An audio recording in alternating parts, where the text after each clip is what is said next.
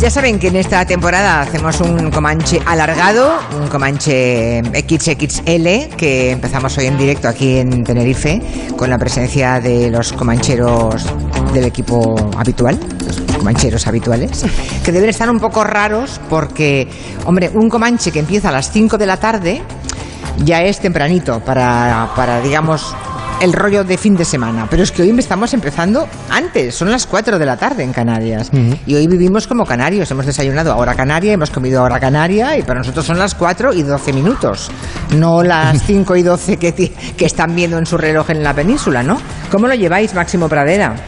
Pues yo bien, me he aclimatado enseguida a la hora canaria. Estoy- no has tenido perfecto. jet lag ni nada, ¿no? Nada, nada. Una hora no es suficiente para acabar conmigo. Veo que has ido de paseo a un mercado cercano, a la sede de la presidencia en la que estamos. Me has traído unos caramelos buenísimos de propóleo. Exacto, en un herbolario ahí del mercado que me ha encantado. Y por cierto, ¿Te has llevado en La Mareta, Sí. que es un- una friduría que hay al lado del mercado, Sí. dan la mejor tarta de queso con arándanos que yo he comido en mi vida. Le, se lo he dicho, digo, estaba todo muy rico, pero realmente la tarta de queso con arándanos, arándanos de La Mareta es Oh. una obra maestra. Pues, ¿Qué es una obra maestra? Algo que no se puede mejorar. Ese Ya. es mi concepto de... O sea, ¿qué, qué, qué podría meterle a esto para que fuera mejor? Nada. Pues bueno, me lo dices, porque la tarta de queso es una de mis favoritas. Así que te- ya sé dónde voy a ir cuando salga. Entonces, te has llevado, hombre, tú dirás, te has llevado de paseo a Noelia Danez. Muy buenas, Noelia. Hola, ¿qué tal? Habéis Buenas ido a callejear, ¿no? Por Tenerife. Bueno, tengo que decir que Máximo ha ido a comer y Miki y yo, que somos mucho más agusteros, hemos ido solo a tomar café y vasitos de agua. Ya. Y a rajar, y a rajar de cultura. Hemos hecho un, un comanche paralelo. Luego Máximo se ha incorporado Bueno. y hemos seguido comancheando en la calle un rato. Está bien porque si venís desfogados y ya no tenéis tan- ya no sois tan incontinentes, ¿no? ¿Qué tal, mi quiotero? Pues muy bien. Yo a esta hora normalmente estoy haciendo una siesta, ¿Eh? eh, una siesta así con cucharilla, se me cae y me despierto Sí. y vengo al Comanche. Y hacía como cuatro años que no venía a Tenerife. ¿Has venido a presentar aquí el libro? Vine a la Feria del Libro de Tenerife y me secuestraron. ¿Perdón? Sí, sí, pero fue un secuestro muy dulce. Ah. Es decir, yo salía de, de firmar y recibí una llamada de teléfono y algún anónimo que dijo, mm, Servando Rocha, que es un escritor de, de las islas, Sí. eh, se ha enterado que estás aquí y quiere conocerte y tal. Ves a la glorieta de no sé qué y verás una furgoneta de color negro y súbete. Qué fuerte. Una hora después estaba viendo un concierto, fue un secuestro dulcísimo. Debería haber una palabra nueva para un secuestro dulce y divertido como Ya, el que o fue. sea que no- pero lo o pasé sea, en grande. ¿Perdiste el avión, entonces? No, no, no, el avión era el día siguiente. Ah, lo que pasa es que yo me disponía a pasar una Lo se perdió, aburridísima. lo que se perdió fue la ciudad. Lo que se, lo que se perdió No, fue Santa Cruz. No, no, que va, la descubrí con ¿Ah, los sí? ojos de los, de los que la conocían. Yo me, me disponía a abismarme en una tarde aburrida porque estaba solo y no conocía a nadie. Mira, ¿por y de repente me secuestraron y me lo pasé pipa esa tarde y esa noche. O sea ¿Y has aprovechado para devolverle... ¿Le has llamado? Es que no, no- no- no está aquí, no está aquí. Ah, no está, vale. Porque él vive en Madrid, en realidad. Ah, Y- vale. Y, y es Vale, de Santa vale. Cruz de la Palma. ¿eh? Nuria Torreblanca, muy buenas. Muy buenas, ¿qué ¿Cómo- tal? ¿Cómo llevas? ¿Cómo has pastoreado a los comancheros desde que has llegado? Bueno, es que los he visto muy poco, pero eh, qué risa. Es qué que, risa. que, es que aquí Nuria Torreblanca es quien pastorea Así es. a los comancheros toda la semana, Les, ¿sabes? les pego un grito gomero de esos, un silbido gomero, y así tienen todo. Eh, voy a atacar. que no es nada fácil, ¿eh? Bueno, a ver, No. ¿qué, habéis, ¿qué habéis pensado para Tenerife? Yo creo que eh, Máximo Pradera ha pensado que el tema de, los, de la hora y, y los relojes, esto que andamos siempre diciendo cuando estamos en la península, damos la hora en la península y siempre decimos la hora en Canarias, ¿no? Aquí también lo hacemos, pero al revés. Creo que eso te ha inspirado para la selección musical de hoy. No solo que nos, los godos nos armamos un lío con la hora canaria, sino que Ay, los se godos, acaba. qué bonito. Sí, no, a- bueno, no, no a todos nos llaman los godos, solamente a, a los que se dan muchos aires. Ah, vale, entonces ya les está bien. No todos los de la península somos godos. No. Mm, se acaban de cumplir 100 años de cuando los ingleses pidieron por favor a España que aclararan lo de la hora, porque en el archipiélago canario era una hora en Las Palmas, otra en Tenerife, y no había, y ellos querían eh, regularidad por los barcos que mm, recalaban en, en Canarias, ¿no? Entonces en el en marzo de 1922, prácticamente hace un siglo, se decidió alinear a las Islas Canarias con el eh, Horario. donde tendría que estar, ¿no? Y a partir de entonces ya se fijó la diferencia de una hora con la península y luego cuando Hitler por hacerle la pelota al- a Hitler, al Führer, eh, movió España sin tener ningún motivo geográfico para eso, movió al horario de Alemania, nos movimos en paralelo con Canarias y entonces todo, Canarias tampoco está en el uso horario donde tendría que estar, pero por culpa de Franco, porque nos movió enteros al- a- y luego eso no se ha, no se ha corregido. Así que estamos todos mal. Pero bueno, lo de la hora, lo de la hora Estamos fatal. Por la- culpa de Franco. eh, por culpa de Franco estaba fatal. Lo de la hora menos o la hora antes, que debería decirse una hora antes, ¿no? Porque una hora menos es como ningunear, ¿no? Es a la vez una fuente de publicidad mm, para que Claro. cada hora de todos los días del año se cita Canarias, una hora menos en Y si, Canarias. das la, Claro. y si das la hora fuera de, los, de las señales horarias en punto también. Claro, no vas a Así decir que- la, la misma hora en Cuenca. O, hay que- Claro. Es- famoso el gazapo ese de son las 5 y 3, las 4 y 2 en Canarias, el hombre que le quitaba un minuto también a, a las Islas Canarias. Bueno, el caso es que he traído un compendio de, no sé si todos los gazapos que se han producido sobre la hora menos en Canarias, pero un buen surtido cuétara de todos los errores que se cometen en la radio a costa de la famosa hora. A ver, Son las 5, las 6 en Canarias. Que nadie se asuste, ¿eh? que son las 5, las 4 en Canarias. ¿Qué pasa? Que me he equivocado. Son las 6 de la mañana, las 5 en España. Son las nueve y un minuto de la noche, las ocho en Canarias.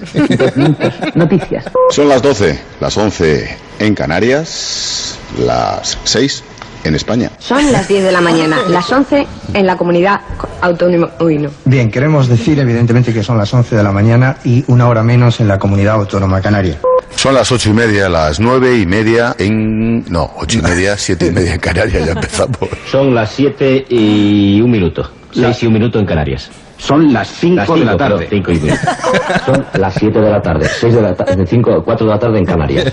A partir de las 10 y cuarto a las 9 y media, a las 9 y cuarto en Canarias, demonios, cada vez me voy pareciendo más a Ángel Espósito, me estoy equivocando con las horas. En el pelo no. A las siete y cuarto resumimos estos temas y otros que vienen configurando la actualidad de hoy en España, desde las 6 de la mañana y hasta las 9 y 5 de la misma eh, día 16, viernes, en fin.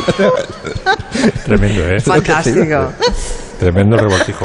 Y luego he traído también unas cancioncitas que hablan de la hora, un- algunas de mis canciones preferidas. Por ejemplo, esta que va a sonar ahora, que es un bolerazo mm, creado por un mexicano, pero en realidad convertido en inmortal por Lucho Gatica. eh, se llama El reloj, es un bolero del año 56. Era uno de los boleros preferidos de mi padre. Y se caracteriza, tú que eres filóloga, Julia, por eh, el uso abusivo por parte de Lucho Gatica de la epéntesis. La epéntesis es que le mete una sílaba para hacer el bolero más relamido, más cursi, más como más sentido. Le añade sílabas a algunas palabras, ¿no? Reloj no mareques, es mareques. Son tres sílabas, sí. sí. Más, sí. Deter- Esto me recuerda cuando Luis de Lomo decía protagonistas. ¿Eh? Eso es una pe- epéntesis, como por ejemplo Sí. lo de hace esta noche perpetua. Pero- pero- pero- Pere- sí, pero eso, eso no me digas que no. A mí me pone muy nerviosa. ¿eh? Perpetua. Perpetua. Vamos Sí, a recordar al gran Lucho Gatica. No marques las horas, porque voy a enloquecer. Ella se irá para siempre. Cuando amanezca otra vez, no más nos queda esta noche para vivir nuestro amor. No sé si os pasa a vosotros, pero cuando oigo este bolero me vienen ganas de, de hacer el cuento, ¿no? La novela corta o algo. ¿Qué pasó, no? O sea, ¿Por qué Pues se hay están do- despidiendo? hay dos historias, hay dos ¿Por qué historias. se están despidiendo? ¿Qué les pasa a estos dos? A ver, esto lo compuso un mexicano y entonces hay, hay dos historias. Una más frivolona, que es que había ligado durante la gira por Estados Unidos y ella se tenía que ir eh, o se quedar en Washington. o sea, es un, es, una, es un polvo loco, con perdón. Exactamente. Parece, ¿no? Sí, sí, sí, sí, así. una aventura de... Una aventurita. de- duró lo que duró la gira. Sí. Entonces él se tenía que volver a México y ella se quedaba en Washington o Nueva York. Entonces era una cosa más light. Y la otra historia que se inventó también, que es inventado yo creo que para tapar el ligue, que fue que se lo dedicó a su mujer moribunda y entonces no va a morir. Ah, yo me creía horas. siempre esta historia. No Pues sabía parece que, es existía la mentira otra. podrida, Nuria. Parece ¿Tú, que- pensaba- tú pensabas que era... La de la muerte, y yo, oh, qué drama, qué canción más triste. Ah. ah, y era un, era un. Ah, pues yo un nunca, yo no tenía esta versión, yo solamente tenía la versión más frívola. Pues más... mira, Ah, sí, pues. sí. Bueno, Y luego otra cosa relacionada con las horas que a mí me encanta, que es el andante de la sinfonía de mm, una sinfonía de Londres de Haydn, el andante del segundo tiempo que va haciendo el fagot, las manecillas del reloj, pop, pop, pop, pop, pop, y los, la cuerda eh, tocando la, la melodía. Es maravilloso este andante de, de la sinfonía del reloj de Haydn.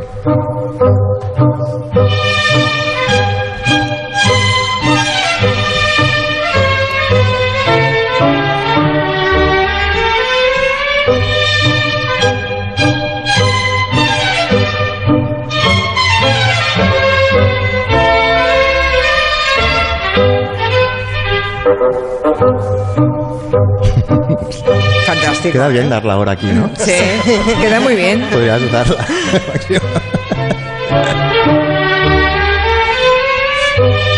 Si alguien recuerda aquí de los presentes, los oyentes que nos han venido a ver alguna canción vinculada con el reloj o con el tiempo y quieren comentarla, estaremos encantados de escucharles. ¿eh?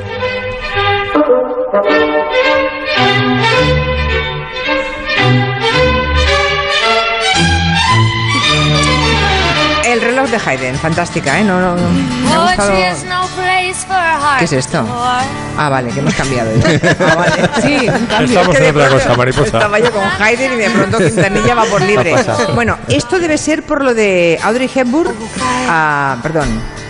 Audrey Catherine. Hepburn. Catherine Hepburn. y- Pocholini y Pocholina para ti. Pocholini, sí.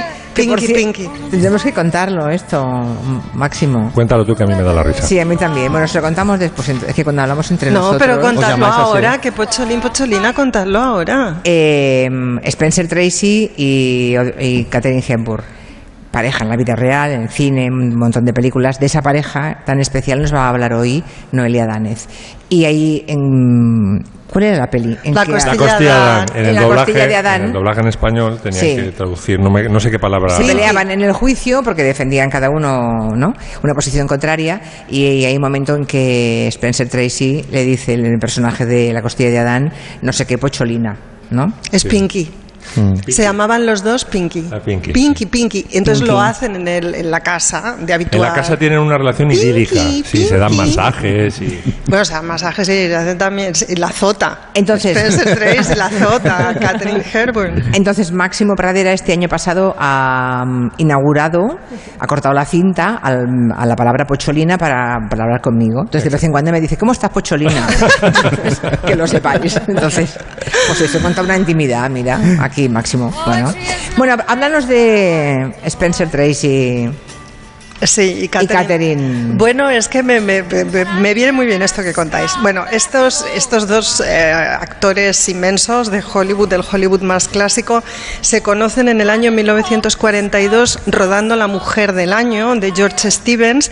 Él venía de éxitos como La Ciudad de los Muchachos y Capitanes Valientes, peliculones.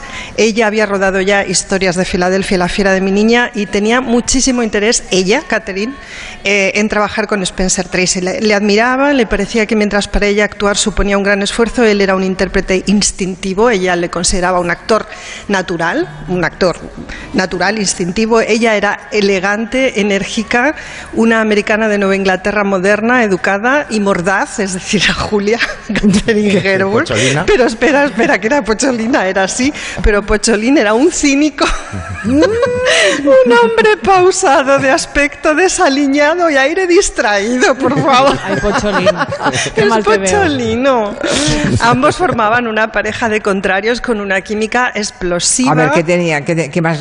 Claro. ¿Cómo les definirías? Bueno, es que yo creo que, que esas personalidades tan contrastadas tenían mucho que ver con las trayectorias de ambos, ¿no? Él era un irlandés de Wisconsin, cuando se conocen, como digo, en el rodaje de esta peli en el 42, él ya tenía 41 años, estaba eh, casado, tenía hijos, pero estaba separado la mayor parte del tiempo de su mujer y sobre todo era un hombre deprimido y alcohólico. Catherine, por su parte, era una señorita, como dije, de la De alta buena familia, sociedad, ¿no? de, De muy buena buena familia. familia, una mujer Lo bastante... raro que la dejaran ser actriz, ¿eh? Bueno, es que hacía su capa un sayo. Ya, ya, ya. Porque Ah. era un poquito pocholina. Ya.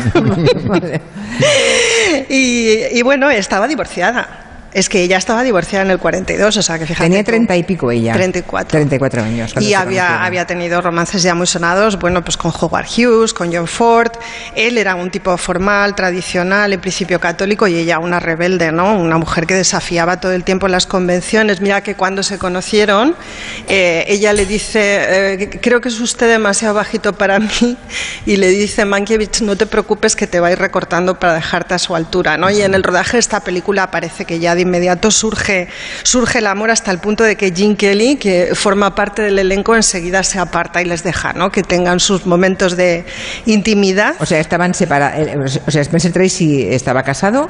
Nunca llegó a divorciarse, No jamás, por, firmes convicciones católicas, pero le daba igual, o sea, no vivía con su mujer. No vivía Me con su- encantan esas firmes convicciones Claro, católicas. bueno, era más un acuerdo, era un acuerdo al que llegaron los dos. Parece que tuvieron una relación bastante cordial todo el tiempo. Él estaba muy implicado en la educación de sus hijos a la manera de un hombre de los años 40 y 50 del pasado siglo, y ella aceptaba esa situación del mismo modo que Catherine Hepburn aceptaba. Sí, muy, muy pocholina, pero tragó con todo. ¿eh? A- aceptaba pocholinamente. Ya. ¿Sabes que hay? No sé, no sé. Hay testimonios, algunos más dudosos, otros más em, verosímiles. Por ejemplo, el del propio George Cukor, que decía que en realidad ellos dos eran personas que mantenían a su vez relaciones con otras personas y generalmente del mismo sexo. Es decir, que ahí había una apertura y había Ya. una permisividad, bueno, que también explica un poco que no se se casaran llegara a nunca ese acuerdo, ya. y que se llegara a ese tipo de acuerdo que os decía. Creo que has traído una selección de películas, ¿no? Las que hicieron juntos. Sí, he hecho una selección, bueno, hay nueve, pero yo he traído cortecitos de tres, pues A simplemente para que volvamos a escuchar y para que nos dé a lo mejor la curiosidad de revisitar alguna vez, otra vez, perdón, estos filmes clásicos. El primero es La Mujer del Año, que comenté, donde se conocieron. Aquí son dos periodistas que trabajan para el mismo diario, pero que no se pueden soportar, se caen fatal, eh, al menos al principio, porque pronto descubren que están hechos el uno para el otro, porque son Pocholini y Pocholina, y entonces se casan, pero a Catherine Hepburn la premian con una distinción que es Mujer del Año, porque es una gran feminista. Entonces ella comienza una gira para, bueno, pues agradecer, digamos, este reconocimiento, y entonces él pues se harta, porque dice, pero me, me estás dejando en casa solo, ¿esto qué es? ¿no? Y he traído el cortecito en el que Spencer Tracy le declara por primera vez su amor a Catherine Hepburn. Claro, esto es en el cine, no sabemos si también en la vida real, ¿no? Mm, qué bien. Así está mejor. Tess, no tengo más remedio que decirte una cosa. Que peso mucho. No, Entonces, ¿qué? te quiero. ¿En serio? En serio. Qué bonito. Incluso cuando no bebo. Incluso cuando das conferencias. Y se besan, la, la quiere incluso cuando es feminista. Maravilloso, ¿no? No se cata esto. Bueno, he traído otro cortecito de la costilla de Adán, eh, donde se llaman Pinky. Eh, aquí son dos, eh, sabéis, dos, dos abogados enfrentados por un caso, un caso de una mujer que ha pegado un tiro a su marido, que es un maltratador y un vividor y un asqueroso. Y bueno, hay un momento en el que está él dándole un masaje a Catherine Hepburn, que está muy tensa, están discutiendo sobre el caso y le arrea un azote fuerte en el culo y se monta la de Dios es Cristo. ¿Qué te pasa? ¿No quieres que te dé masaje? ¿Es que te has enfadado por la palmada? No, Pues, ¿qué entonces? lo has hecho en serio, ¿verdad? Con mala intención, ¿eh? Mujer, sí, no, lo has hecho, yo- lo he notado. sé no, distinguir eh. una palmada de un Bueno, cachete. está bien, está bien. Estará bien para ti, pero yo no quiero tener que estar expuesta en todo momento a la típica e instintiva brutalidad masculina Oh, que... ya y lo he sentido no solo por la intención, sino porque tú te creías con derecho a hacerlo y no lo tienes. Pues, ¿qué tienes ahí? ¿Una instalación de radar? Estás resentido conmigo, ¿no es verdad? No, no sea ridícula, ridícula. Anda, demuéstramelo. Está bien, está bien, estoy resentido, lo estoy. ¿Y qué pasa? ¿Por qué lo estás? Ya sabes por qué. ¿Es por qué? ¿Solo porque se está divirtiendo un poco? No, porque te diviertes en medio de la sala del juzgado con una indecorosa tomadura de pelo. Has cogido la ley por el rabo y eso no me gusta. Me avergüenzo de ti, Amanda. Eso es cierto. Sí, eso es. Aunque hemos tenido algunas diferencias, siempre he tratado de ver las cosas desde tu punto de vista. Pero esta vez te has pasado de la raya. Nunca has comprendido mi punto de vista. Tú ni siquiera tienes respeto por mí mismo. Ya estamos, ya estamos, ya estamos. ya. Y ella Menuda llora desconsolada. Así acababan las discusiones, incluso de las pelis feministas en aquella época. Exacto, Sí. acaba con el llanto de ella y él marchándose de la sala, pero volviendo para consolarla, claro, volviendo para claro. consolarla.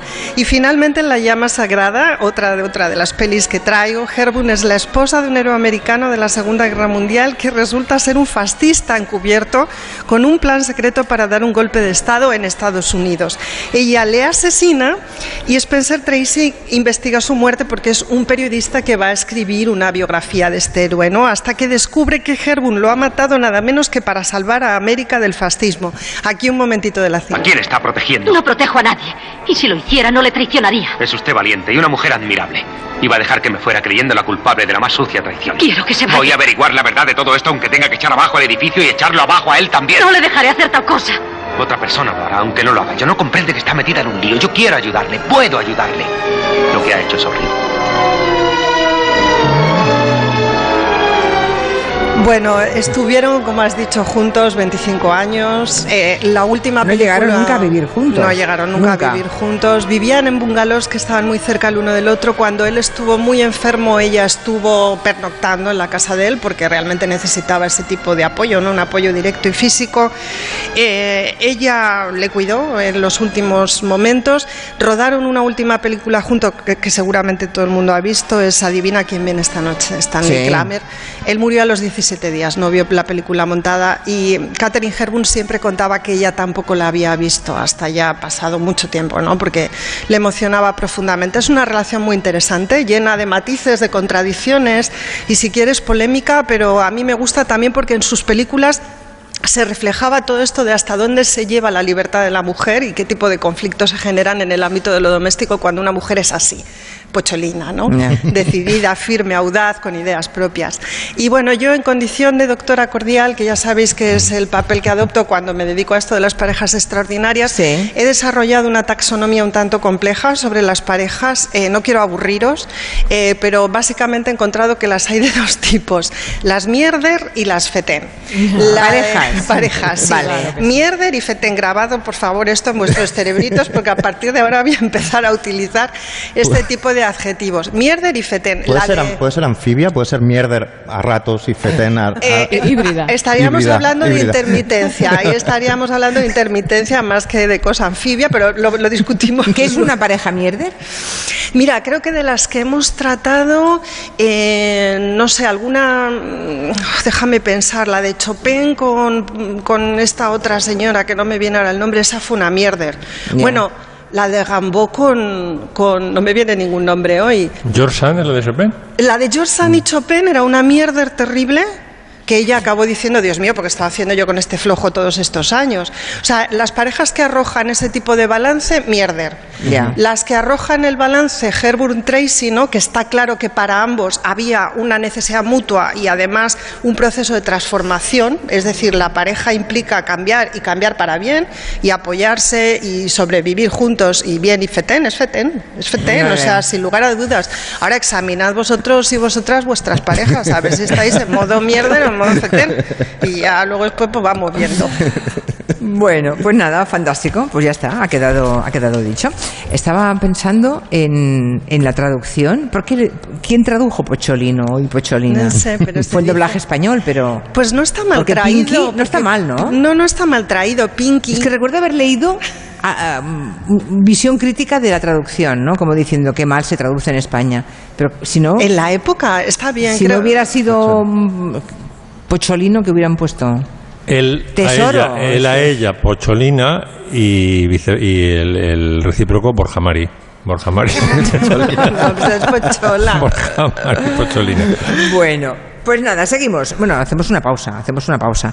Y ahora va a contarnos eh, Miki Otero, recogió el guante el otro día de las músicas, canciones usadas por la publicidad. Sí, sí. Y- Doble taza. ¿Pediste caldo? Dos- Sí. dos- voy a hacer las dos partes de... Pero un montón, ¿eh? Te han salido un, canciones. un montón de canciones Muy, usadas muy por la publicidad. Sí, sí, sí. sí. Y, y, la mayoría pervertidas. por Vamos la a decir el publicidad. nombre de las marcas, además. Además, sí. He cobrado mucho dinero antes. Ya, ya, directo. ya me imagino. Pues nada, eso será lo próximo.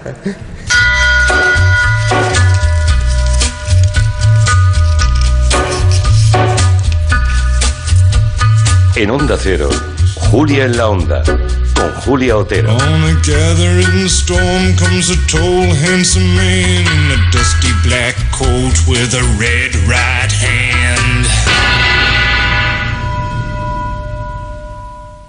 Iberdrola cada día genera energía sostenible para millones de personas, pero su efecto positivo va más allá. Contribuye a 400.000 puestos de trabajo. Aporta 7.800 millones de euros de contribución fiscal directa. Más de 9,5 millones de personas se han beneficiado del proyecto Electricidad para Todos. Y mucho más. Junta General de Accionistas de Iberdrola. Actúa en positivo. Participa llamando gratis al 900-100-019 o conectándote a iberdrola.com. Iberdrola, empresa colaboradora del programa Universo Mujer. ¡Vaya potencia! El espectáculo no ha hecho más que empezar. Líder y lo más visto de la noche. ¡Qué brutal, macho! ¡Qué fuerte! La Voz Kids. Hoy a las 10 de la noche en Antena 3. La tele abierta. Ya disponible en Atlas Player Premium. El peligro de estar cuerda, el nuevo libro de Rosa Montero publicado por Seix Barral. La autora firmará este fin de semana en la Feria del Libro de Madrid. El peligro de estar cuerda de Rosa Montero. ¿Todavía no tienes plan? En la Rozas Village tenemos mil planes para ti. Podrás explorar las firmas más cool, hacerte con los flechazos más buscados por menos, comer en los restaurantes de moda, disfrutar del mejor tardeo o celebrar la creatividad bajo el cielo de Madrid. Sin mencionar los descuentos, este verano tu mejor plan está en la Rozas Village. ¿No crees que te interesaría conocer las ventajas del seguro de automóvil de AMA? Amplia red de talleres preferentes, servicios gratuitos de ITV y gestoría, reparación y sustitución de lunas y servicio Manitas Auto. Y ahora asesoramiento personalizado para planificar la forma de pago de su seguro. AMA, la mutua de los profesionales sanitarios. Informes en amaseguros.com o en el 982 20 82. ¿Te imaginas este verano con 10 kilos menos? Pues estás a tiempo. Y ahora con hasta un 40% de descuento. Infórmate en adelgar.es. Marion Cotillard será Juana de Arco en el Teatro Real. Del 7 al 17 de junio, la oscarizada actriz francesa dará vida a la famosa doncella de Orleans en la ópera Juana de Arco en la Hoguera, de Arthur Honegger. No te pierdas el estreno en el Real de esta impactante producción con dirección de escena de Alex Ollé de la Fura dels Baus. Ocho únicas funciones. Compra ya tus entradas desde 16 euros en teatroreal.es. Ópera patrocinada por Fundación Santander. ¿Quieres vender tu coche? Busca, compara y si alguien te paga más, ven a Ocasión Plus. Mejoramos cualquier tasación, mejor precio garantizado, pago en 30 minutos. Ocasión Plus. Ocasión Plus, nueve centros en Madrid. Localiza tu centro más cercano en ocasiónplus.com, abierto sábados y domingos. El mejor césped artificial en Bricolaje Moraleja. Tenemos 10 modelos de césped diferentes, a la venta en rollos de 20 y 50 metros, para que no haya empalmes y quede bien ajustado. Brico oferta. Césped artificial modelo Bahamas a 6 euros el metro cuadrado. bricomoraleja.com Compramos tu Rolex de acero de los años 70 y 80. Especialistas en Rolex desde hace 30 años. Compramos tu Rolex de acero de los años 70 y 80. Pagamos el mejor precio. Compramos tu Rolex de acero de los años 70 y 80. 915346706. Plaza San Juan de la Cruz 9. 915346706. No lo olvides. Compramos tu Rolex de acero de los años 70 y 80. Cada tarde, a las 7, Vive Madrid con Javier Ruiz Taboada. Una hora para conocer lo que más interesa y afecta a los ciudadanos, lo que sucede en las calles. Un programa entretenido para que saques el máximo partido a tu comunidad. Javier Ruiz Taboada te cuenta y te escucha. Cada tarde a las 7 en La Brújula de Madrid. Te mereces esta radio. Onda Cero, tu radio.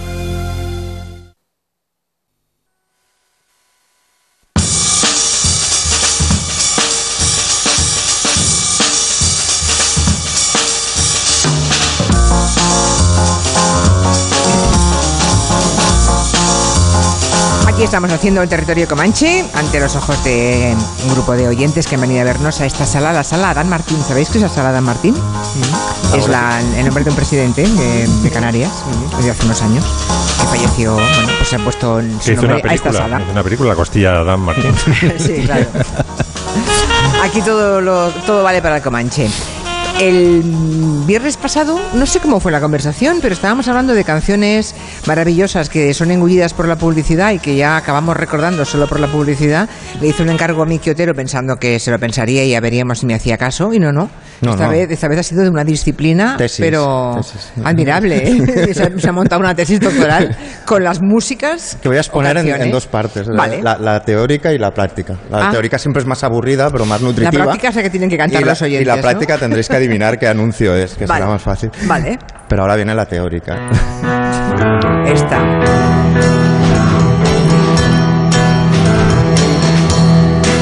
I ain't got no home, ain't got no shoes, ain't got no money. Esta es una canción del 68, que sale el musical Hair, que la canta Nina Simone, como sabéis, la he puesto unas 85 veces desde que estoy en el Comanche, pero es que me gusta mucho. Maravillosa. Y son dos letanías. En una, Nina Simone lo que hace es decir todo lo que no tiene la gente desposeída, la gente pobre. Pues no tiene, no tiene casa, no tiene zapatos, no tiene dinero, no tiene clase, no tiene nada de nada, ¿no? Y entonces hay una segunda parte. Esta, esta es la parte que convierte a esta canción en un himno de la contracultura y de la lucha por los derechos civiles. Y hay una segunda parte que es esta. Y dice, ¿qué es lo que tengo? Dejadme que os diga lo que tengo, ¿no?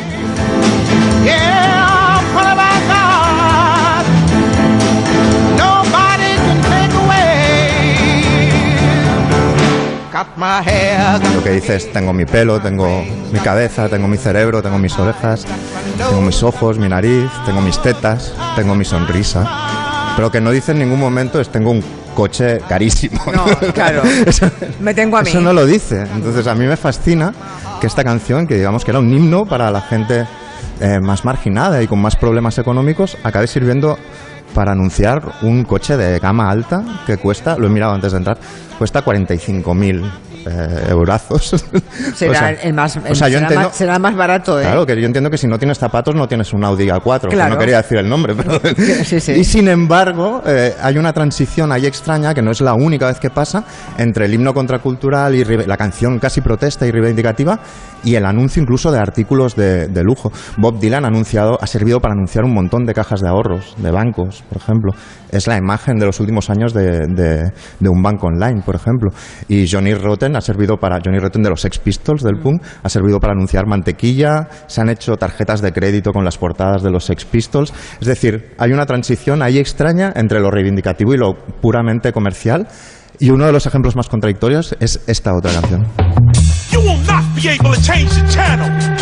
You will not be able to catch the Esta canción que, que traducido es la, la revolución no será televisada. Es un poema que escribe Gilles Scott Heron, que es uno de los símbolos de la lucha por los negros en Estados Unidos, por los afroamericanos.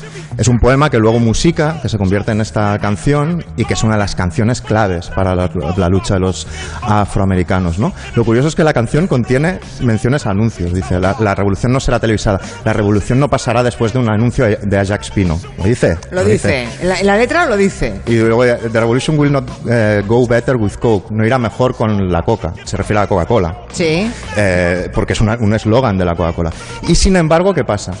Que unos años después coge Nike, la, la- la marca de zapatillas, y lo, anuncia, lo- lo, eh, utiliza esta canción para anunciar eh, zapatillas, zapatillas de las, de las caras. Con lo cual, aquí hay una contradicción curiosísima, que es que estás viendo un anuncio con una canción que te dice que la revolución no será televisada y lo estás viendo en un anuncio televisado donde la revolución además son las, las bambas o, o- o los jugadores de baloncesto. La prueba ¿no? de que al capitalismo le vale todo.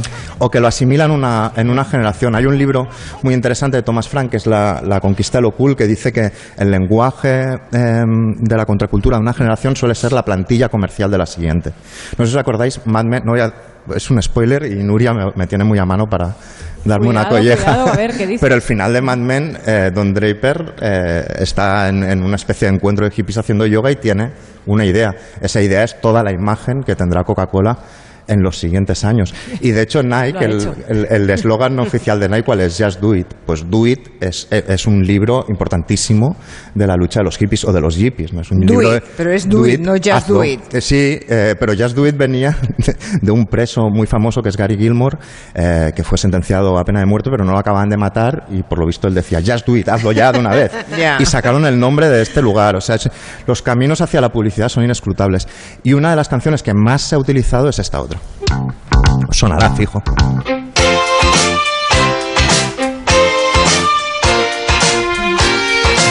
Esta mezcla de folk celta, de bluegrass, de violines y banjo, que sirve para que Kevin Rowland, que es el cantante de este grupo que a mí me encanta, los Exis Midnight Midnight Runners, hable de un amor juvenil. Él tenía una novia que vivía en su misma calle cuando ellos tenían 14 años.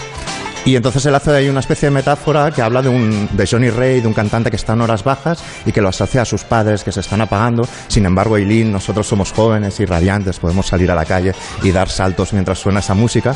Eh, Toda esta cosa tan personal y romántica ha servido para anunciar absolutamente de todo. Euskatel, eh, yo qué sé, Euskatel. Euskatel. Pepsi, por ejemplo. Pepsi Retro. Onda. Patatas Lays también, patatucas. ¿Patatas? Patat- Reconócelo. Papá siempre se duerme en las fiestas. con un tono costumbrista de papá un que durmiéndose, acaba nada que ver con Eileen. Seguro que tu hija es una artista en potencia. Segurísimo. O o Kinder Bueno. Zobacz, jak smakuje ten świat. Kinder Bueno. Lo dice, ¿eh? es en alemán, pero dice Kinder Bueno. Eh, ahí, lo, ahí lo dice. No sé, ¿tengo tiempo para una última? Es verdad, no? sí, claro. Sí. Dice Kinder Bueno en alemán. Kinder Bueno. Porque se llama Kinder Bueno.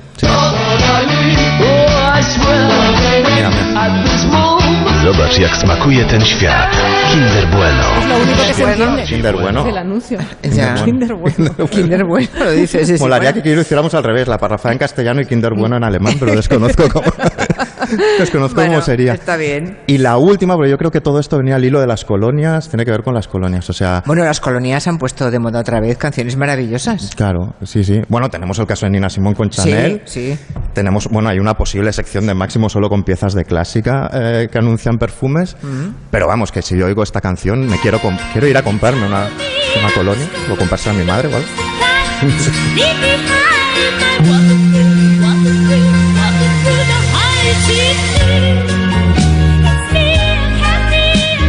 y que sin embargo... Yo sé que es una colonia. Ahora me, me matas ahora y no te digo qué colonia Pero es. vamos La a marca, no tengo ni Cuando- idea. Cuando explique dónde está la canción, ponemos el final del anuncio. Vale. ¿Qué te parece? No, no, me da igual. No, que pasen por caja. No lo diré yo, lo dirá el, el corte. Vale. Pero esto es Kate Bush, que cuando era adolescente, eh, por lo visto, ya, está, ya estaba durmiendo en su cama, pero sus padres estaban viendo una película. Y esta película era la adaptación de Cumbres Borrascosas, de la, de la novela de Emily Bronte. Y por lo visto se asomó así, vio los últimos 10 minutos y flipó, le voló la cabeza. Se compró el libro eh, y pegaba muy bien el libro, empastaba muy bien con la cosa torturada, gótica y tal que tiene todo adolescente, ¿no? Se volvió, digamos, se dejó influir muchísimo por el tono eh, de la novela y escribió esta canción, Cumbres Borrascosas, en honor a la, a la novela y cambió el punto de vista. Punto de vista en la canción es el del fantasma de Catherine que llama a la ventana de Heathcliff y le dice que libere, libere su alma y se reúna con ella, con ella. Que en la novela es diferente, lo que pide es que se mate para que así Ya, venga, ¿no? claro, Digamos claro, que lo, lo suaviza un poco. Pero es verdad que la canción, eh, a, a mí la novela de, de, de Emily me encanta, pero la canción es como, es una cosa pavloviana, ¿eh? O sea, es que es oírla y querer, querer, Querer ponerte perfume. Ya, ya, ya, ya. querer ponerte perfume. ¿eh? Y, y aparece en este anuncio, mira. A ver.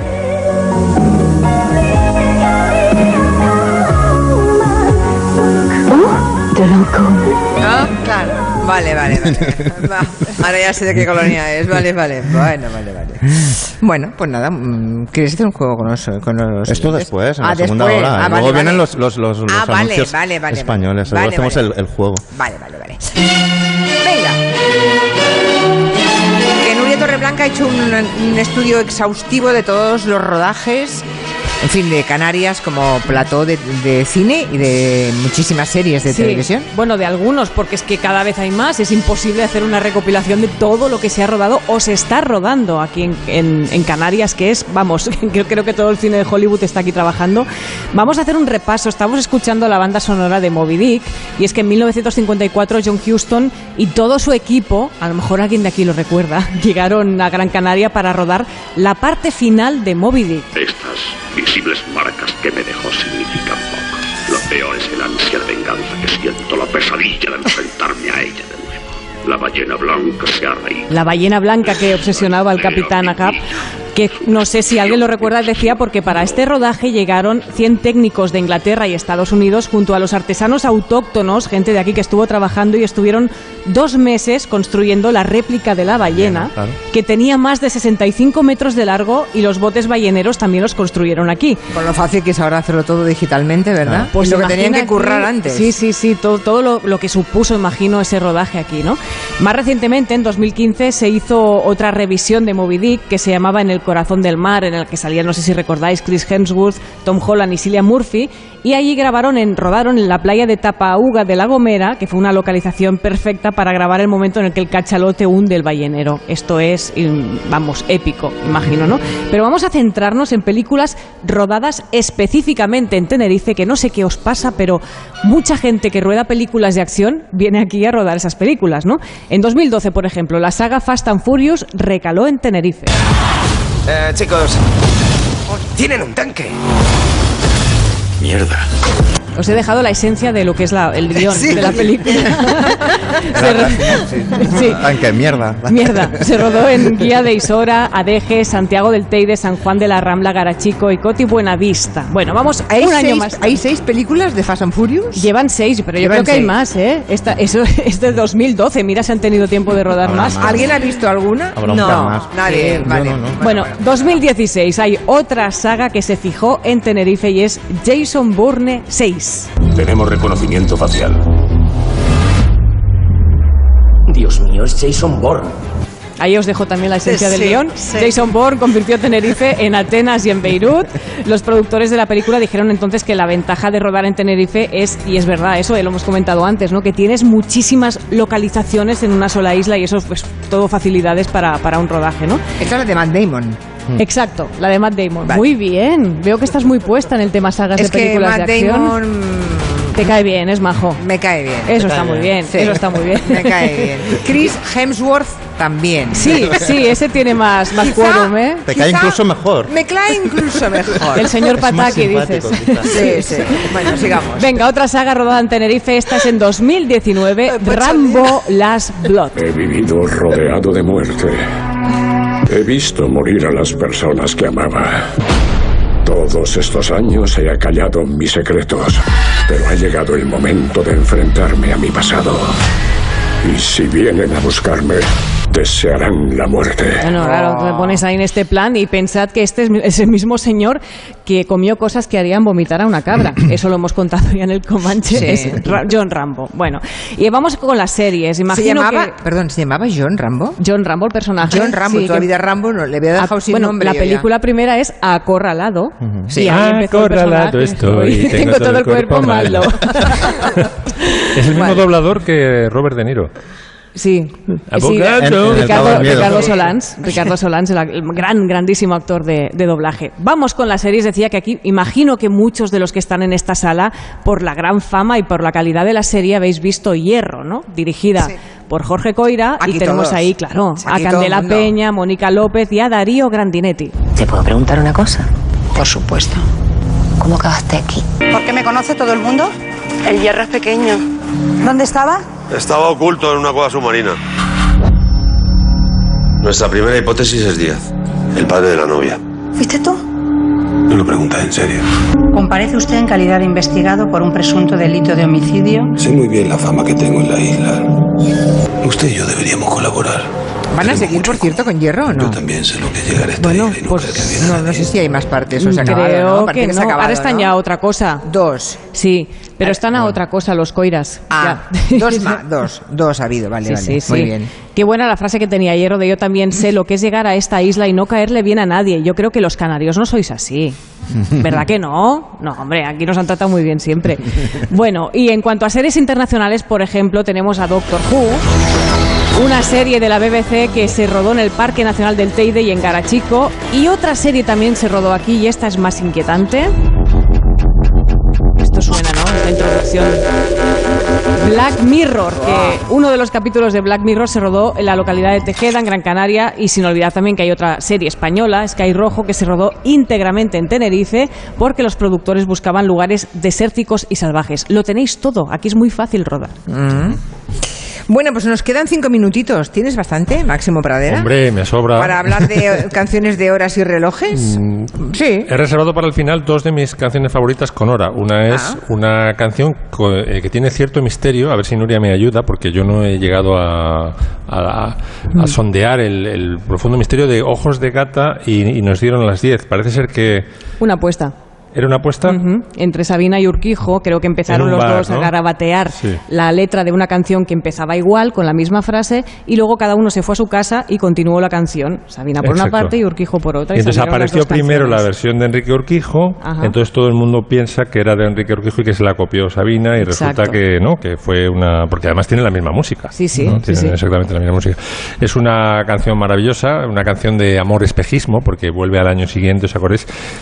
Esa parte no la recordamos bien, pero él vuelve y se encuentra con, un- con que el bar es una sucursal del Banco Hispanoamericano. Dice, pero yo he estado con esta tía, esto todo me lo he imaginado. Es una, una letra muy bonita, con grandes metáforas como lo de la luz del, del piano del amanecer nos encontró desnudos, no sé qué tiene, las grandes metáforas de Sabina que por algo ha pasado la historia como, como letrista, ¿no? Es un gran, gran letrista. Y vamos a, a recordar, he hecho un mix que empieza con eh, Urquijo y acaba con Sabina o al revés, pero vamos Las dos. Y nos dieron las diez y las once, las doce y la una y las dos y las tres. Y desnudos al anochecer nos encontró la luna. En el cuarto donde aquella vez te quitaba la ropa. Y nos dieron las diez y las once, las doce y la una y las dos y las tres. Y desnudos al anochecer nos encontró la luna. Y entonces, ¿cómo han resuelto el tema de los derechos de autor? Si es de los dos, ¿cómo lo han hecho esto? ¿Se sabe? Yo creo que lo arreglaron bajo cuerda las discográficas, fíjate. Ya. Sabina era duro de pelar, ¿eh? Con, por ejemplo, con Chicho Sánchez Ferlosio tuvo alguna, también alguna agarrada. Era... Agarrado. Bueno, Sí. al final los derechos serían por quizá por parte de la música, pero al final las letras son distintas, con lo cual... O sea, Excepto la primera estrofa, sí, la primera sí, sí, estrofa luego, luego derivan canciones distintas. Porque la música de quién es? Pues imagino que sería de los dos. De los dos también. O de Bueno. Pancho, igual es de Pancho Barona. O de todo. Pancho, claro, Sí, sí. puede ser que sea de Pancho. Ya, ya, ya, ya. Sí, sí. Bueno. Era el que le hacía las músicas a Un beso desde aquí, que nos escucha Sí. mucho. Por- no sé a qué esté escuchando. ¿Qué Y la otra canción que he traído es eh, un homenaje que tendría que haber hecho eh, a la muerte de Vangelis, el compositor de Carros de Fuego, un, un genio de la música electrónica y de las bandas sonoras para cine. Eh, Blade Runner también. Solamente con el tema de amor de Blade Runner ya sería para pasar a, a la inmortalidad, ¿no? Y Vangelis fundó con su primo, mm, con que os va a sonar cuando os diga el nombre, Demis Russos era el primo de Vangelis, fundó un trío. Eh, Van- eh, Vangelis tocaba los teclados, Demis Russos tocaba el bajo y cantaba con esa voz mm, maravillosa eh, que todos recordamos, y luego tenían un, un batería que también era griego. Espera un Y momentito. ¿Se acuerdan de Demis Rusos? Sí, claro. ¿Aquí hay alguien en la sala que se acuerde de Demis Rusos? Un- sí, ¿se acuerdan? Ah, sí, sí, vale, vale, vale. El de Tricky Tricky. No, era básicamente Mr. porque digo, Tricky es que, a ver, la- hay que tener cierta edad para, recordar- para acordarse de, Joder. de rusos, ¿eh? Qué bien, ¿eh? Hombre. Claro. Vale.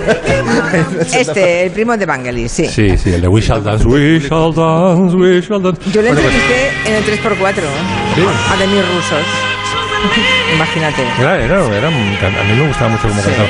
Y esta canción se llama It's Five O'Clock y la compusieron cuando en su época parisina. Tuvieron que salir los tres eh, griegos zumbando porque llegó la dictadura militar a Grecia y se instalaron en París y en París ahí grabaron grandes éxitos Y esta canción es de lo mejor que, si no la mejor canción que hicieron cuando tuvieron el trío que se llamaba Aphrodite Child, el hijo de Afrodita.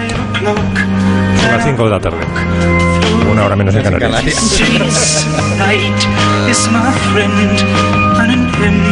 Pero no has dicho que hay que decir una hora antes. una hora menos. Ahora hay más tocado la moral, porque ahora yo cada día que hago, una hora antes. Pues mi- a mí me salvó una noche vieja lo de la hora menos. ¿eh? ¿Por qué? Porque la celebré con unos amigos y digamos que estábamos despistados, ¿no? Eh, Sí. Te llegó la hora. Y se nos pasaron las uvas y Ya. tuvimos que reengancharnos una hora después viendo las uvas canarias para no entrar. Bueno, eso está muy bien. Bueno, son las 5, una hora más. Una hora más tarde en la península y en Bien. Baleares. Vale, noticias y volvemos. Seguimos con el Comanche. Son las 6, las 5 en Canarias. Noticias en Onda Cero. Buenas tardes. Lo primero a esta hora, volver a Roland Garros, partido de semifinales que enfrenta a Rafa Nadal y el alemán Alexander Zverev con un primer set muy disputado que finalmente ha sido para Nadal. Vamos a ver cómo están las cosas ahora. Gonzalo Palafox, buenas tardes. ¿Qué tal? Buenas tardes. Llegamos casi a las 3 horas de partido en Roland Garros, 2 horas y 54 minutos después de la victoria de Rafa Nadal en el primer set. Todo igualado en el segundo. Nadal busca su decimocuarta final en París. Hasta ahí nos vamos con el enviado especial de Onda Cero en la Feliz Chatrier. Rafa Plaza, ¿cómo marcha el encuentro? ¿Qué tal? Buenas tardes. Pues justo ahora mismo Alexander Zverev acaba de asegurarse el tiebreak. 6-5 a continuación va a sacar Nadal. Como dices, partido muy largo, rozando las 3 horas y de muchísimo desgaste físico. Recordamos una Feliz Chatrier cubierta con lo que eso supone para el juego por la humedad y en un día en el que Rafa Nadal cumple 36 años. Silic y Casper Ruud se medirán en la otra semifinal. Luego volvemos con el resto de la actualidad deportiva. Antes, otros asuntos de la jornada, empezando por la Fiscalía Superior de la Comunidad Valenciana, que apoya que el Tribunal Superior de Justicia investigue a la vicepresidenta Mónica Oltra por la gestión de su departamento en un caso de abusos por parte de su exmarido a una menor tutelada. Onda Cero en Valencia, Amparo Sánchez. La sala había dado un plazo a las partes para que presentaran alegaciones en relación con la competencia de este órgano para decidir sobre la posible imputación de la vicepresidenta. De esta forma, el Ministerio Público considera que el TSJ es competente para la instrucción y, en su caso, enjuiciamiento por resultar por ahora indicios relevantes contra Mónica Oltra en cuanto a forada por su condición de vicepresidenta del Consejo. Además, insta a realizar las diligencias que sean necesarias para completar la investigación de los hechos y determinar su grado de participación. La mayoría de los líderes nacionales de los partidos políticos van a estar presentes este fin de semana en Andalucía para arropar a sus candidatos en los primeros días de campaña. Pedro Sánchez lo hará este domingo, hará su primera aparición en la campaña en un acto en Cuevas de Almanzora, en Almería, mientras que el líder del PP, Alberto Núñez Feijóo, estará hoy en Málaga, el sábado en Granada. Todos los candidatos coinciden en pedir la movilización de los electores. Escuchamos al socialista Juan Espadas y al candidato del PP, Juanma Moreno. Hoy, primer día de campaña y primera oportunidad entre los medios de comunicación para pedirle el voto a los jóvenes de Andalucía, a los que queremos darle la primera oportunidad laboral con la seguridad de que la van a tener porque hay un gobierno de la Junta de Andalucía que se va a implicar y se va a comprometer con ello. Este, este gobierno y este candidato tiene una aspiración que es legítima como candidato y además una aspiración que es posible. Y las dos cosas se alinean para conseguir una mayoría suficiente y gobernar en solitario. Creo que cuando uno gobierna en solitario no solamente puede llegar más lejos y más rápido y puede ser más eficiente en la gestión. Jornada de indecisión en los mercados en un viernes teñido de rojo tanto en Europa como en Wall Street. El IBEX 35 cierra otra sesión en negativo con un descenso del 0,22%. Termina también con pérdidas la semana en la que se ha dejado un 2,34%. Carmen Sabido. Persisten los miedos en los mercados y en el IBEX las ganancias de la semana pasada han quedado pulverizadas. Tras sumar la quinta jornada de caída, se deja dos décimas, pero en la semana ha perdido más del 2%. Con Londres cerrado, las principales plazas europeas también se han apuntado al rojo y Wall Street a esta se deja más del 1% después de conocerse que la creación de empleo ha sido menor de lo esperado. Se han creado 390.000 puestos de trabajo. El valor más penalizado es Acerinox, cede un 3,5% tras conocerse la posible fusión con Aperan, mientras que Repsol ha liderado las subidas con más del 1%. El petróleo no se contiene y va camino de los 120 dólares. Empezábamos este resumen informativo en Roland Garros. Vamos con el resto de la actualidad deportiva, Gonzalo. Al margen del partido de Rafa Nadal en fútbol, el Valencia ha anunciado la destitución de Bordalas en la Liga de Naciones. Esta noche se juegan tres partidos: Francia, Dinamarca, Bélgica, Holanda y Croacia, Austria. Por otro lado, la selección sub-21 ya clasificada para el próximo europeo se ha impuesto 0-6 a Irlanda del Norte y en baloncesto esta noche a las 9 semifinales del playoff de la Liga Endesa abre la serie Barça y Juventud. Recuerdo tras la victoria de Rafa Nadal en el primer set continúa el 5-6 para Zverev en el segundo. Pues es todo por el momento. Volvemos con más noticias aquí en Onda Cero a las 7 de la tarde, a las 6 en Canarias. Cada mañana en Más de Uno, las entrevistas que marcan la actualidad. Recibimos al presidente del Partido Popular, Alberto Núñez Fijo. Buenos días. Muy buenos días a todos. Por supuesto que vamos a exigir el cumplimiento de las leyes, el cumplimiento de las sentencias. Si no, no hubiésemos parado el proceso. Los políticos que incumplieron las leyes no hubiesen tenido sentencias de sedición y malversación de fondos públicos y no se hubiese restablecido el orden constitucional en Cataluña. Si el proceso se hace con este gobierno, probablemente esto no se hubiera hecho. Más de Uno, con Carlos Alsina. De lunes a viernes desde las 6 y siempre que quieras, en la web y en la app. Te mereces esta radio. Onda Cero, tu radio. Nuestros pequeños monstruos han cumplido con sus obligaciones. Es hora de disfrutar con un 20% de regalo en todos los juguetes. Para que se lo pasen mejor, para que disfruten más, para... para... para... No vais a hacer daño. 20% de regalo en juguetes, solo en el corte inglés e Hipercor. Pequeños monstruos, 1, 2, 3, a jugar.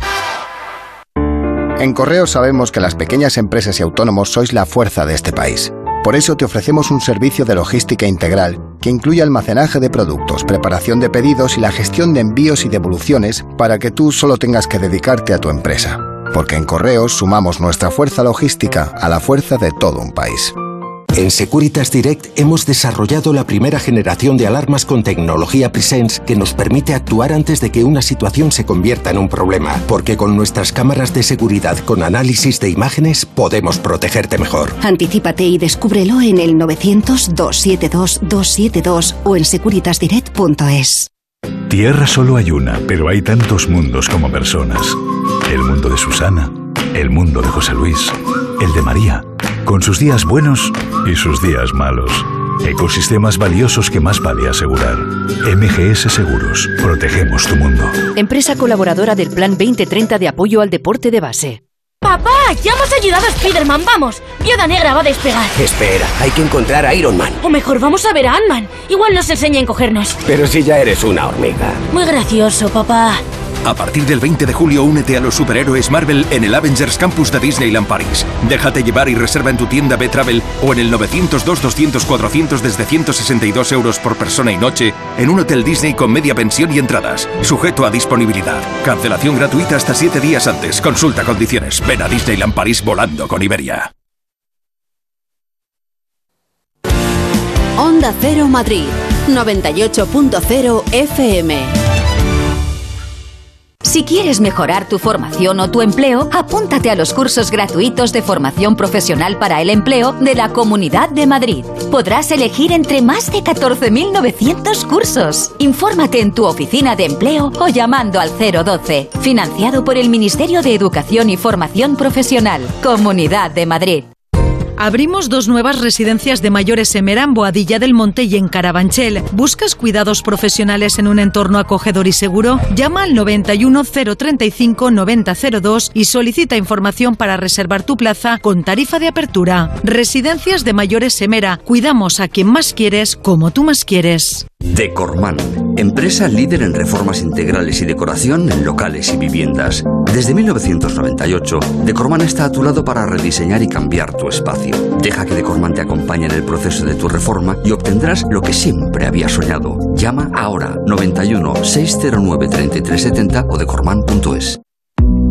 La terraza del Santo Domingo es gastronomía, tardeo, coctelería. Es una espectacular puesta de sol y es mucho más. Deja el asfalto a tus pies y descubre el cielo de Madrid con vistas 360 grados de la capital. La terraza del Santo Domingo, tu espacio de ocio seguro. Más información en la terrazadelsantodomingo.es. Descubre una de las novelas más sorprendentes del año, Los Guardianes del Prado, de Javier Alandes la heroica historia de los hombres y mujeres que lucharon durante la guerra civil para que los tesoros del Museo del Prado no cayeran en manos de Hitler. Los Guardianes del Prado, de Javier Alandes, editada por Espasa. ¿Te imaginas este verano con 10 kilos menos? Pues estás a tiempo. Y ahora con hasta un 40% de descuento. Infórmate en adelgar.es. Hostelero, somos Organic, la única ganadería ecológica española de Wagyu y Angus, la mejor carne del mundo. Sírvela a tus clientes, alucinarán, volverán y tu caja crecerá. Te damos un servicio amable y puntual, a buenos precios. Si pruebas Organic, solo comprarás Organic. 900-900-786, 900-900-786 o carneorganic.com. La mejor carne del mundo. Organic. Las claves para entender la actualidad. ¿Me podéis explicar, por favor, qué le pasa al gobierno? ¿Están esperando que lleguen los fondos europeos para ver qué pasa ahí y entonces decidir o anunciar? Exactamente eso. En tu pregunta, Juan Ramón, está la respuesta. La brújula, la actualidad clara y precisa con el tono cercano de Juan Ramón Lucas. Cada tarde a las 8 y cuando quieras en la web y en la app. Te mereces esta radio. Onda Cero, tu radio.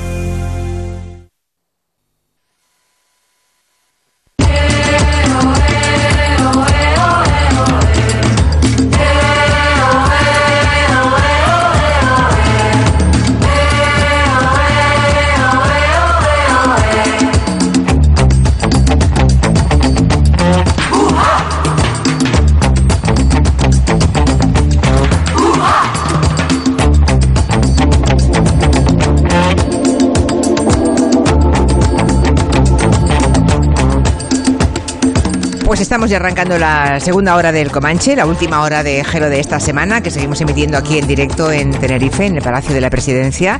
Son las 5 y 10, una hora más en la península y en Baleares. Lo, lo chungo es que, claro, hay- se hace más largo porque hay que decir también Baleares, claro, no solamente la península. Claro, o sea, al revés, al revés con uno acabas, pero ahora no, ahora tienes que decir cada vez, claro, porque si no, un señor que esté en Formentera dirá, oiga, ¿y yo qué? Claro, claro.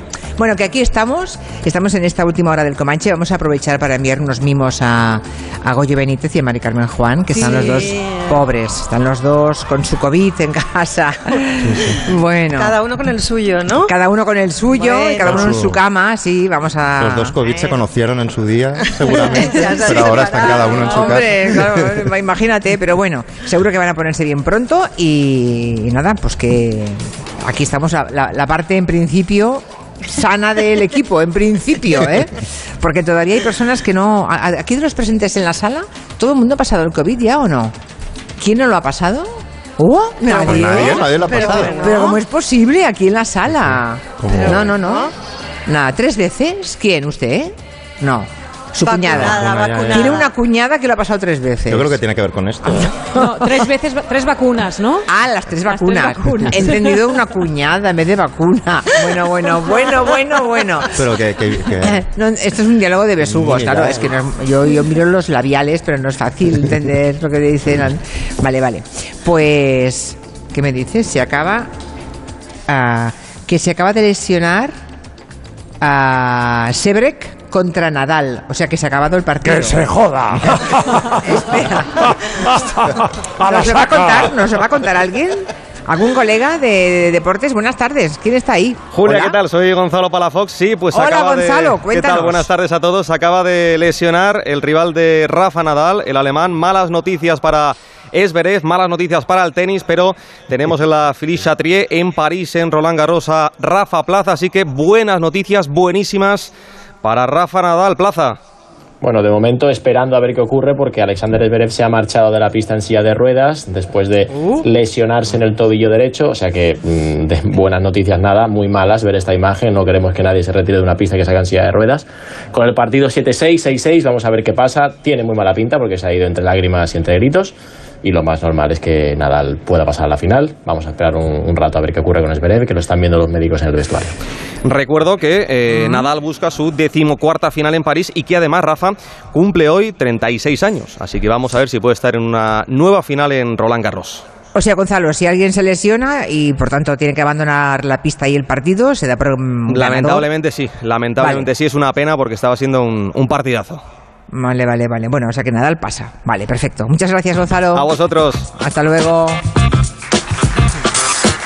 Esto va por Nadal, ¿no? Seguramente. Eso está bien. Bueno.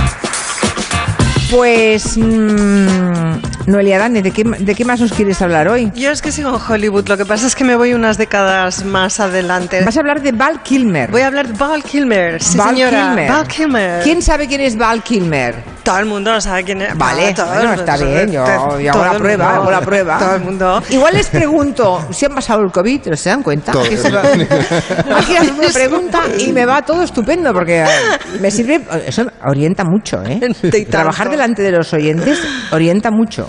Y tanto. Yo lo aprovecho mucho, además. Bueno, veis que se ha estrenado Top Gun Maverick, la segunda parte de la ¿Eh? esperadísima secuela. Yo no la he visto y no la pienso ver y por tanto no vengo aquí a hablar de esto. Pues creo que se llora. Creo que se llora. ¿eh? Seguro que se llora, pero de asco. Sí, a mí me han hablado muy bien, ¿eh? Me han hablado muy bien a mí. ¿Sí? Sí. Bueno, no- bueno, pues yo qué sé, pues Claro. igual hay que ir, ya está, Claro. no sé. Bueno, yo vengo con otra cosa. A, A la vez que se estrenó Top Gun Maverick, se... Ay, por favor, ¿por qué me haces canción. esto, Joan? Cógeme en brazos. se ha estrenado. Ahora te llevo al aeropuerto. es Por favor, no, pues que lloro y todo, me emociono. Se ha estrenado un documental sobre la vida de Val Kilmer que se titula Val. Está en Prime, está en Filmin y creo que todavía se puede ver en salas de cine.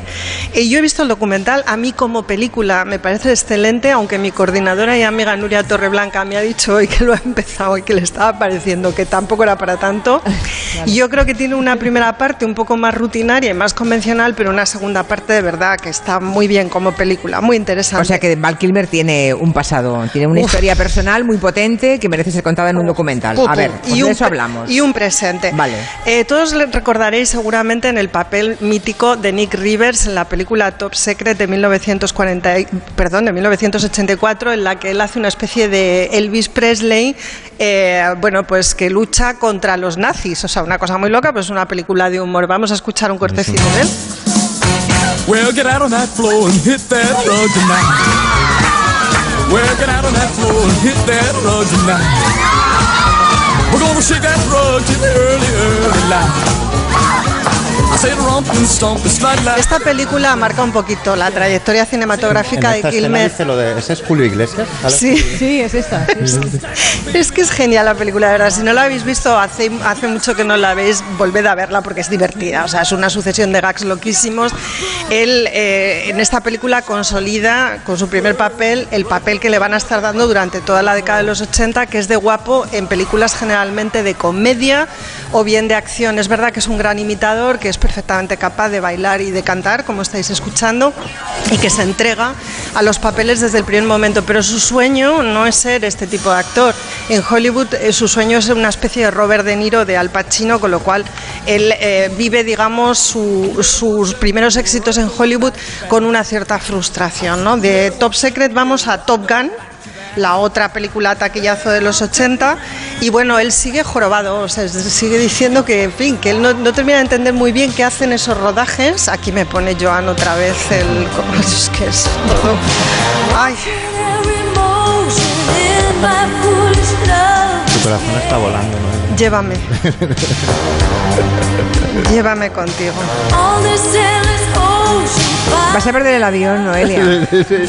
Ha Pero, pero no me digáis que nos gusta escucharla. Es, Es muy claro, moña, es, es- bueno, hija, pero un momento, moñas, por favor, nena, eran los 80, tú y yo éramos jóvenes. Era pequeña. Y tersas. Yo no, pero. Bueno, Val Kilmer, eh, como digo, sigue esta trayectoria, es decir, va de, de taquillazo en taquillazo haciendo este tipo de cines. Que no le gustan nada. que no le gusta nada, sintiendo siempre que está fuera del lugar. Eh, hay que entender el contexto este, de, este, per- de esta persona. Él nace en el sur de California, en el seno de una familia adinerada. Su padre es un promotor inmobiliario eh, que cumple, digamos, el sueño americano. Es decir, es un tipo que dice, quiero hacer esto y lo hace. Lo que pasa es que lo hace defraudando Hacienda. No sé si el sueño americano va también un poco de eso. Últimamente me parece que sí, ¿no?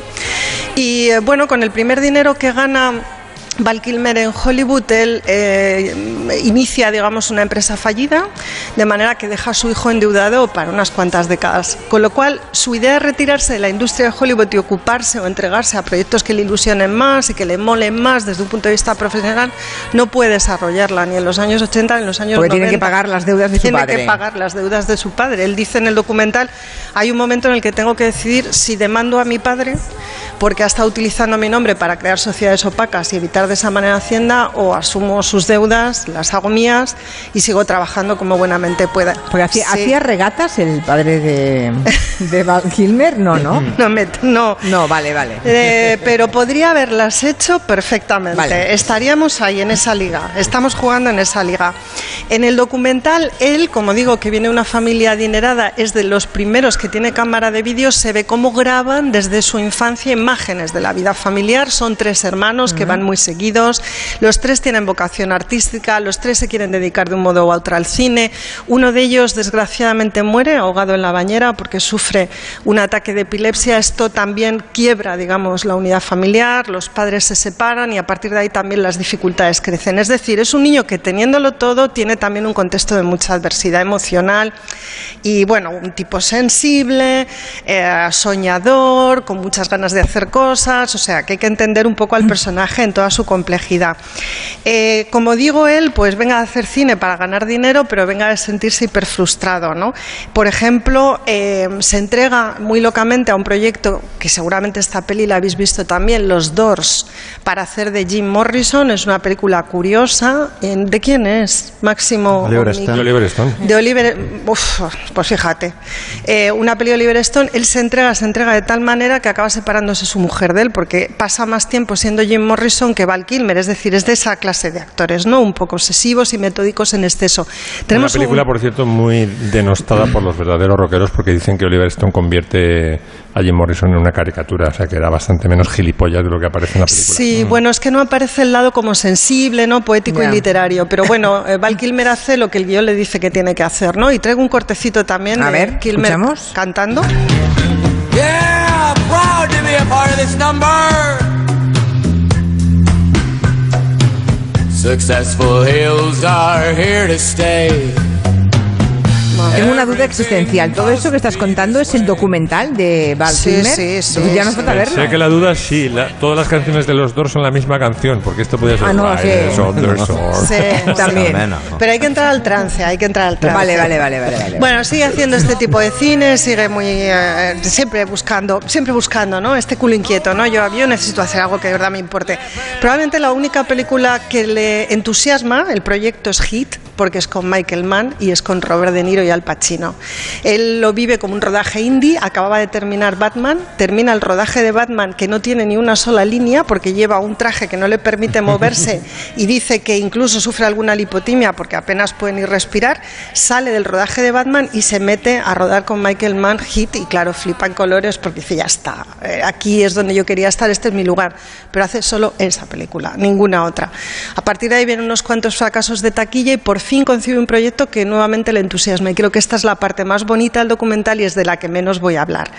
Se le ocurre contar la vida del grandísimo escritor americano Mark Twain. Eh, se empeña en escribir un guion él en solitario y dedica 10 años de su vida a hacerlo.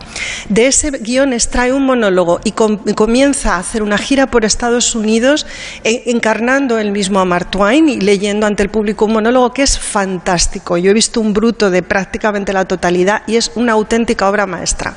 Y cuando está en ese proceso del que pretende extraer la financiación que requerirá una gran película sobre la vida de Mark Twain, le detectan un cáncer de garganta, le tratan, le salvan, pero pierde la voz. Lo que veis en el documental es el proceso eh, que se inicia a partir de entonces de qué vida me espera a mí, qué puedo hacer yo siendo actor, sin voz, en la ruina. ¿Qué puedo hacer con todo esto? Es una mezcla de patetismo y dignidad muy interesante, muy humana. La peli, además, artísticamente es bonita y chula y estimulante. Y el montaje impecable. Yo de verdad la recomiendo mucho. Val. Vale. Vale. Que pierdes el avión, sale tu avión en nada. Adiós, Pocholines. Un aplauso para Noelia. Se va con la música de, de Top Gun. Abandona la. Pom, pom, pom. Mira, mira. Mira, mira cómo se va Noelia. Mira qué elegancia. Te espera la moto fuera, nene. Mira, mira, mira.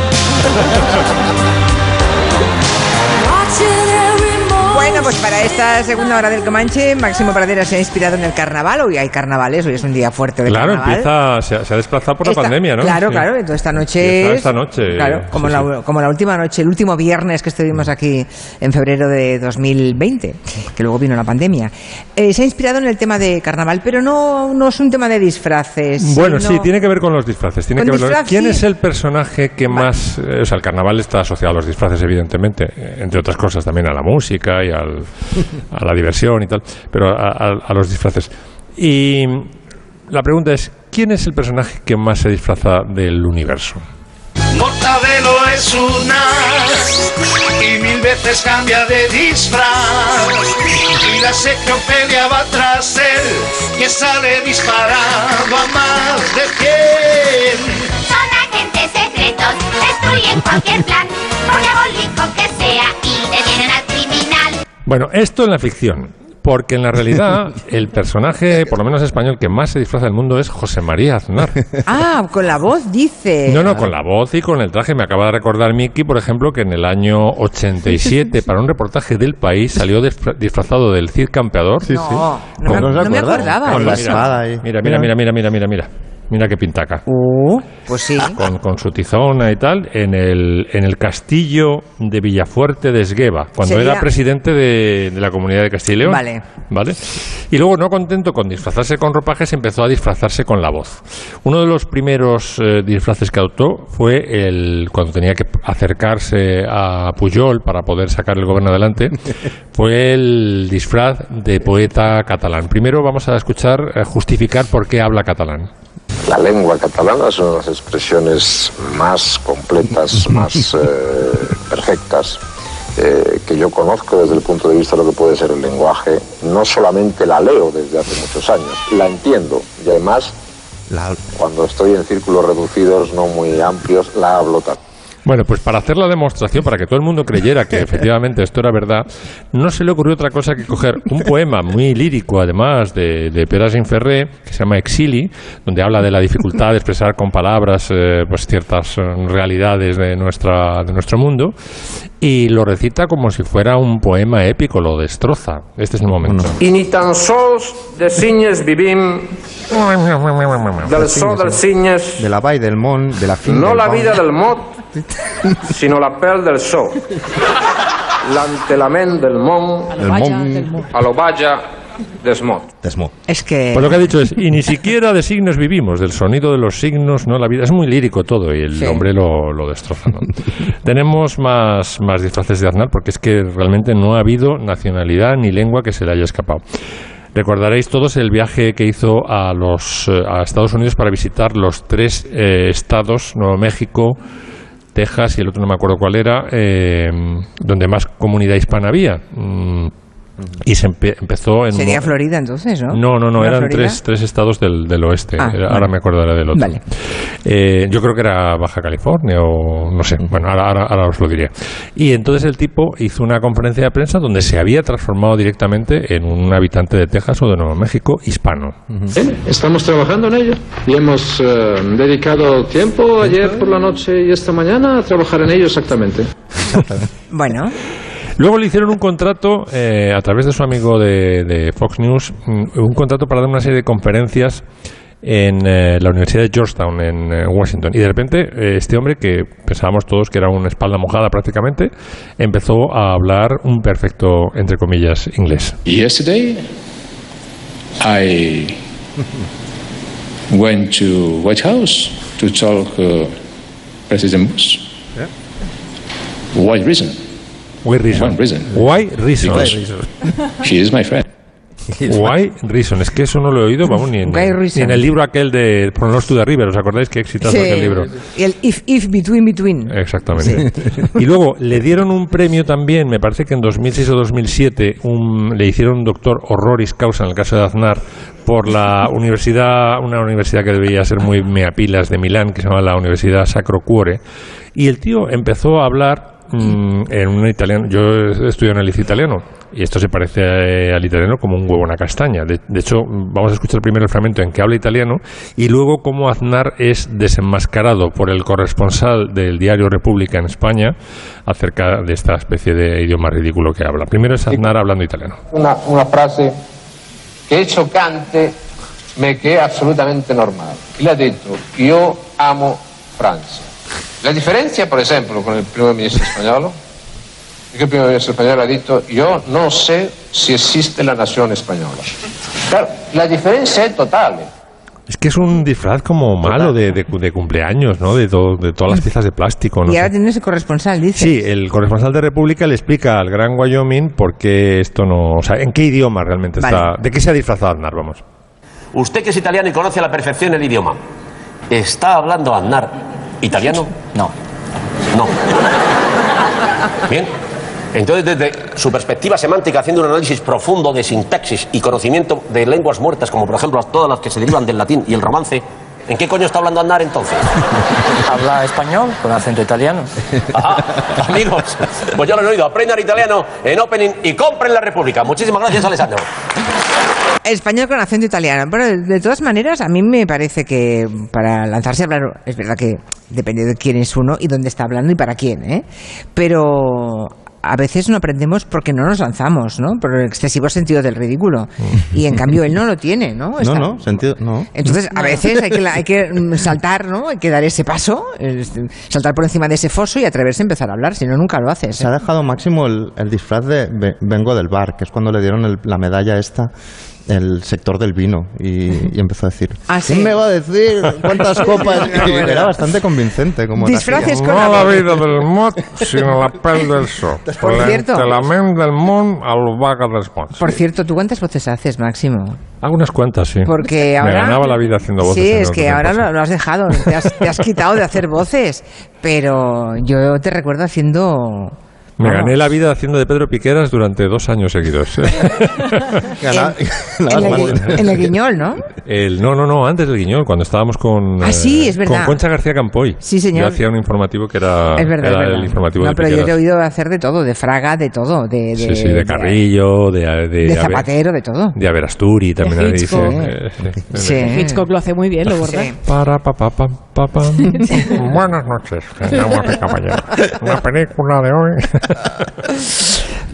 Bueno, seguro que en la intimidad lo debes seguir haciendo, ¿no, Máximo? Yo en la intimidad hago de todo. En la intimidad me llamas también Pocholina, pues imagínate. Bueno, pues vamos a hablar de Franco Battiato, que hace un año que mm, hace un año más o menos que murió ya. Sí. Hace un año más o menos. Bueno, pues hay un libro que habla Qué de bonito sus homenaje, por cierto, lo hicimos. Eh, Nuria, ¿te acuerdas? El día Sí, que sí, sí, empezamos sí. a comentar sus canciones. Exacto. Pues hay un libro que habla de sus canciones adaptadas al español, que de que quiere hablarnos Nuria Torreblanca enseguida. Pero espera dos minutos. A ver, Quintanilla, ¿nos aclaramos o no nos aclaramos? ¿No me has dicho que tenemos publicidad? Pues publicidad. vale.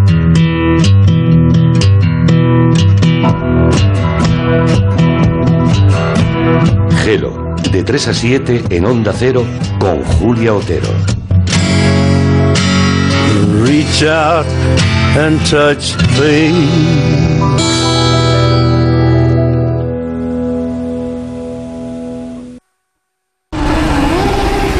Ya rugen los motores.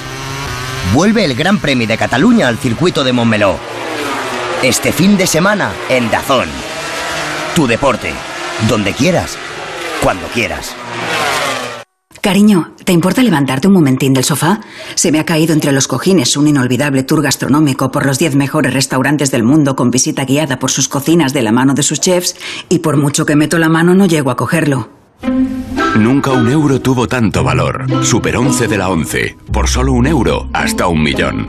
Super 11 de la 11. A todos los que jugáis a la 11, bien jugado. Juega responsablemente y solo si eres mayor de edad.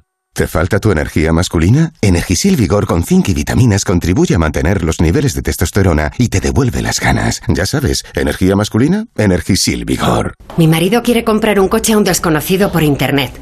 Pero yo no me fío. Que se avería y a ver quién se hace responsable. Pues llama a Legalitas. Cuando compramos la moto de segunda mano, sus abogados dejaron todo bien atado en un contrato. Además, lo puedes pagar mes a mes. Adelántate a los problemas. Hazte ya de legalitas. Y ahora por ser oyente de Onda Cero y solo si contratas en el 900 ahórrate un mes el primer año. El miércoles 8 de junio, programa especial La Brújula desde el humedal de Salburúa en Vitoria. Juan Ramón Lucas y el equipo de La Brújula harán el programa en directo desde el Centro de Interpretación Ataria, con el patrocinio del Departamento de Turismo del Gobierno Vasco. Visite Euskadi. El miércoles 8 de junio, a partir de las 8 de la tarde, La Brújula desde el humedal de Salburúa en Vitoria, con Juan Ramón Lucas. Te mereces esta radio. Onda Cero, tu radio. ¿Nervioso? Tranquilo, toma Ansiomed. Ansiomed con triptófano y vitamina B6 contribuye al funcionamiento normal del sistema nervioso. Y ahora también Ansiomed Noche. Consulte a su farmacéutico o dietista. Hola humanos, soy Guillermo Fesser. Igual os acordáis de... Aunque ahora ando de pidiorista en Nueva York. ¿Qué tal, Guillermo? Buenas noches, ¿cómo estás? Adiós. Adiós. Y por eso he escrito una novela, Marcelo, con la historia del barman de una de las barras más legendarias del universo, el Oyster Bar de la estación de Grand Central. Yo creo que yo vi una foto de Nueva York. ¿A los cinco años ya sabías que venías a Nueva York? Cinco, cinco, seis, yo ya sabía que mi mente era acá. Marcelo, editorial Contraluz, ya a la venta. Todos tenemos ganas de verano y de pasarlo bien. Muchas ganas de reír y sonreír. Pero, ¿está tu sonrisa a punto? La salud de los dientes y encías es muy importante para niños y adultos. Pide cita con tu dentista y recupera este verano las sonrisas perdidas. Colegio de Odontólogos y Estomatólogos de Madrid. Has soñado con este momento, llenar los pulmones y respirar disfrutando el rumor del mar, del sol, como en una película. Te cuelas por las callejuelas encaladas, te envuelve la brisa en una puesta de sol a orillas del Mediterráneo. Protagoniza tu sueño. Ven a Peñíscola, tu destino de cine. Es una colaboración del Ayuntamiento de Peñíscola y Turisme Comunitat Valenciana. El peligro de estar cuerda, el nuevo libro de Rosa Montero publicado por Seix Barral. La autora firmará este fin de semana en la Feria del Libro de Madrid. El peligro de estar cuerda de Rosa Montero. En BP nos gusta ser parte del viaje de tu vida. Por eso, con el programa Mi BP puedes ahorrar hasta 30 céntimos por litro repostando carburantes BP Ultimate con tecnología Active y disfrutar de muchas más ventajas. Vive el viaje de tu vida con BP. Incluye la bonificación del gobierno válido en Península y Baleares. Consulta condiciones en mibp.es. ¿Quieres eliminar la grasa localizada de manera definitiva? Clínica Barragán te propone la técnica Baser, evolución de la liposucción que consigue mayor definición corporal, rápida recuperación, que trata zonas más pequeñas tensando la piel. Clínica Barragán 91 300 2355. Primera consulta gratuita 91 300 2355. Si tiene joyas de firma o artículos de oro y plata, llame al 91 534 6706 o vaya a la Plaza San Juan de la Cruz 9. Si tiene joyas de firma o artículos de oro y plata, llame al 91 534 6706 o vaya a la Plaza San Juan de la Cruz 9. Le pagarán el mejor precio al momento. Y también bolsos de Vuitton, Chanel y Hermès. Las claves para entender la actualidad. ¿Me podéis explicar, por favor, qué le pasa al gobierno? ¿Están esperando que lleguen los fondos europeos para ver qué pasa ahí y entonces decidir o anunciar? Exactamente eso. En tu pregunta, Juan Ramón, está la respuesta. La brújula, la actualidad clara y precisa con el tono cercano de Juan Ramón Lucas. Cada tarde a las 8 y cuando quieras en la web y en la app. Te mereces esta radio. Onda Cero, tu radio.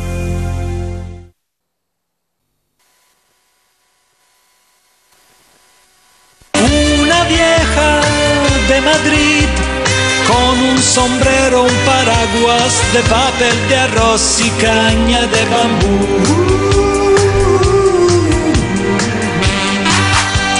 Que sí, que sí, que enseguida estamos con Franco Batiato, pero antes un mensaje de Securitas. Bueno, es que en Securitas Direct acaban de lanzar la primera alarma con tecnología Presence, que les permite detectar antes un intento de intrusión para evitar que una situación difícil se convierta en un problema. Anticípate tú también y descubre cómo su tecnología Presence puede protegerte mejor en securitasdirect.es o llamando al 900-272-272. Venga, hablemos de Franco Batiato. Franco Batiato visto por por un libro que se acaba de publicar. Por un libro y con, con versiones españolas. Exacto, es un, es un libro que se llama Diagonal Batiato, que es un recorrido único por su discografía en castellano. Lo ha escrito Chema Domínguez, eh, lo ha editado la editorial Musicalia y son 182 páginas en las que se dialoga con músicos españoles sobre Batiato. ¿no? Entre ellos están Antonio Luque, Ismael Serrano, María Rodés, Kimi Portet, Manolo García, J. de los Planetas, Joel López. Bueno, pues toda esta gente repasa la obra en castellano de este magnífico cantautor, ¿no? Por ejemplo, repasando algunas versiones de artistas españoles que versionaron a Batiato, como fue Germán Copini. Una vieja de Madrid con un sombrero, paraguas de papel de arroz y caña de bambú. Copini, que era tan inclasificable como Batiato, un ser también muy especial, y le dio un toque personal al, al, centro de gravedad permanente a esta canción tan conocida, ¿no? Que es posiblemente la canción que tiene más versiones de Batiato, pero por ejemplo, a ver si escuchamos a una mujer atacando esta misma canción. A ver. Ser un centro de gravedad permanente que no me faccia mal cambiar ideas. ¿La reconocéis? No. Pues es Vega, que salió Vega, muy bien la- parada de esta versión. La señora de OT. Sí, sí, Ah. sí, sí, salió muy bien, muy bien con esta versión. Bueno, pues este libro le dedica una página entera a destacar partes de la entrevista que Franco Battiato dio en un programa de televisión española en 1988. Ese programa, no sé si lo recordáis, se llamaba 3x4. ¿Alguien lo vio de aquí en esa época? Imagino que sí, ¿no? Bueno, pues una tal Julia Otero era la presentadora y le preguntó al maestro por sus canciones. Las canciones de Franco Battiato cuentan muchas historias, pero son historias que no, no siempre se entienden. Cuando uno las escucha, tampoco no siempre en todas las canciones. A veces uno tiene que remitirse a un momento muy íntimo y muy subjetivo del autor y no acaban de comprenderse. Y sin embargo, ahí están los millones de discos que ha vendido. ¿Cómo se consigue eso a partir de una experiencia tan íntima y tan, tan subjetiva? Yo pienso que eh, el público no siempre entiende con el cerebro, pero no es importante. Entiende con el cuerpo y también mi hablo con el cuerpo a veces. Eh, es que el Qué fina Julia, para ¿Eh? decir, no se entiende un carajo. dices, son unas letras un poquito especiales. Hombre, es que el centro de gravedad permanente, ¿alguien sabe lo que significa esa canción? Bueno, él siempre centrarse, decía, casarse. sí, de No, estar no, en el se quiere casar. equilibrio, Que no, de que estar no. en el equilibrio un poco vital, ¿no? De todo. Ya, ¿no? Pero ya, a veces, claro. pero es lo que dice, no hace falta entender todas las letras, hace falta entenderlas con el corazón o con el cuerpo, ¿no? Eso está muy bien. Claro, Por un cierto, rayo de sol, o oh, oh, oh, me lo dio tu amor. Claro, pues eso cómo se entiende, pues con el corazón, ¿cómo Claro, lo vas a entender? claro, claro. Esa presentadora, Julia Otero, en, ese, en esa misma entrevista dijo que la canción preferida de Batiato, por lo menos en ese momento, era esta. La estación de los amores viene y va. No sé si has cambiado. Y los deseos no envejecen a pesar de la edad. Me gusta esta canción, sí. Muy bonita, muy bonita. piensan Muy bonita. Bueno, hay Pero no recordaba la entrevista a Batiato, ¿eh? ¿No la recordabas? No la recordaba. Bueno, es que son muchísimas ya. es encima. que dos cada día. Llega un momento que tienes que sacar gente de tu cabeza para meter a otra. Sí. Porque si no, no, no cabe. Hay Sí, que no me caben, es no me verdad, caben, no me claro. caben. Bueno, en el otro capítulo interesante de este libro también está dedicado a la cooperación Italia-España, porque en 2013 J de los Planetas y Manu Ferrón, del grupo de expertos Sol y Nieve, recibieron el encargo de adaptar al castellano su disco Ábrete Sésamo, trabajaron directamente con él y lo cuentan muy bien en el libro, igual que también se cuenta esa colaboración entre el último de la fila y Franco Battiato, en el que un, un grupo se versionó a. Battiato y al otro, ¿no? Bueno, escuchemos otro clásico de Battiato. Yo quiero verte danzar como los cíngaros del Y a desierto. mí también me recuerda a Martes y 13 porque hicieron una parodia con esta Sí. canción y no puedo evitar imaginar Es a verdad. Martes y 13. Es verdad. Tuvieron, por ejemplo, un grupo español versionó esta, esta canción, el grupo se llamaba Celéstica.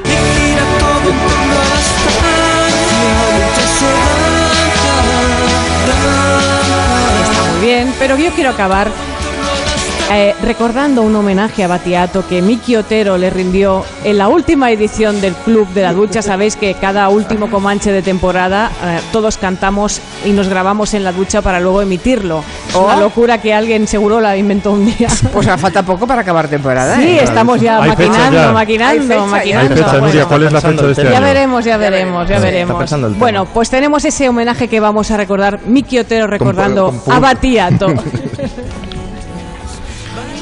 Questa canzone è dedicata alla Giulia. Voglio vederti danzare come le zingare del deserto. Muy bien. Con candelabri in testa. Oh, come le balinesi nei giorni di festa. nos veremos arriba. bueno, pues recordamos a pasar de tema, ¿eh? Joan. que lo voy a apurar. Bueno, pues nada, ha estado bien. Mira, eh, Máximo ha hecho voces y ya tú has cantado. Es lo que tiene. Todos venimos haciendo nuestra gracieta. Claro, todo sea, todo sea por el respetable, ¿verdad? Aquí presente. Bueno, seguimos con el tema de la publicidad, Miki Otero.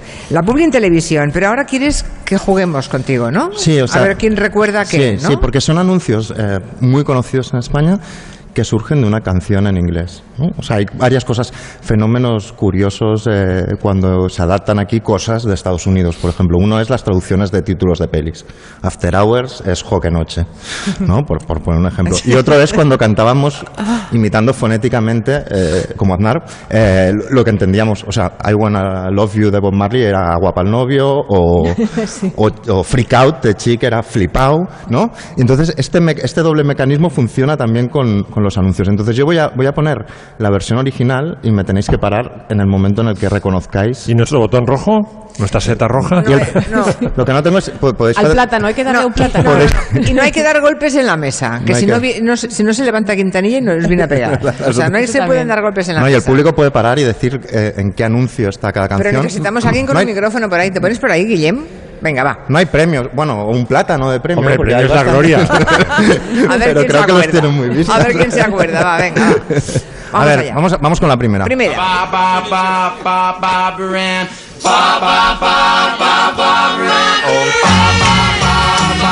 ¿Nadie? ¿Nadie? ¿Esto es un anuncio? Esto es la canción original. Yo pongo la original y tenéis que decirme el anuncio.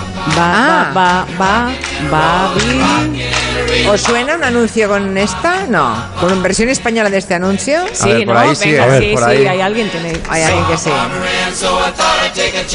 Sí, a ver. ¿Pueden ser unos quesitos Babibe? Ahí está. Mira, mira, mira. Nombre de la ganadora, que, pa- que pase la A gloria. ver, ah, no sabía. Mamá, se han escapado. Ay, Va- sí. Babybel, claro.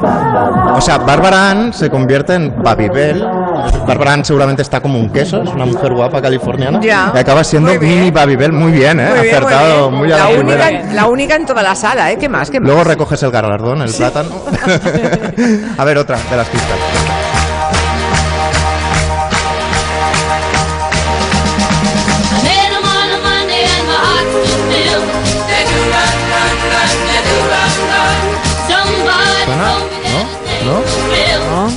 Ver, lo que acaba de decir la canción es una canción de las Crystals del año 63. Es I, I met him on a Monday and my heart stood still. Somebody told me that his name was Bill. O sea, es como que su corazón se paró porque se encontró un Bill. Es el primer momento de romance. Entonces hay un anuncio en España que yo me lo imagino como que se casaron y Bill no daba palo al agua en casa. Ya. Y ella tenía que sacar el tiempo de algún lugar y lo hacía gracias al producto con el que anunciaba la canción que es esta. Centella. Centella, por favor.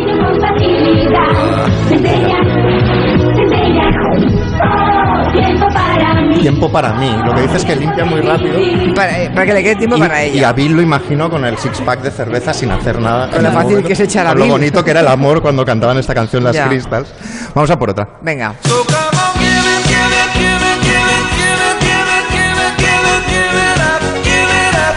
Hay uno aquí. Es un refresco, ¿no? Cas. Cas, cas. Muy Cas, bien, cas. muy bien, muy bien. Pues A ver. Por eso dame, dame, dame, dame, dame, dame, dame, dame, dame cas. Dame más naranja, cas. Sí, sí, sí. Sí, sí, sí, sí. La Steve Miller Band dice dame amor y el otro dice dame cas, dame Ya. sabor. Era dame, Alex, dame- Alex de la Nuez, creo. Bueno. que Alex de la este Nuez hacía la versión. Venga, por otra. Va. Ay,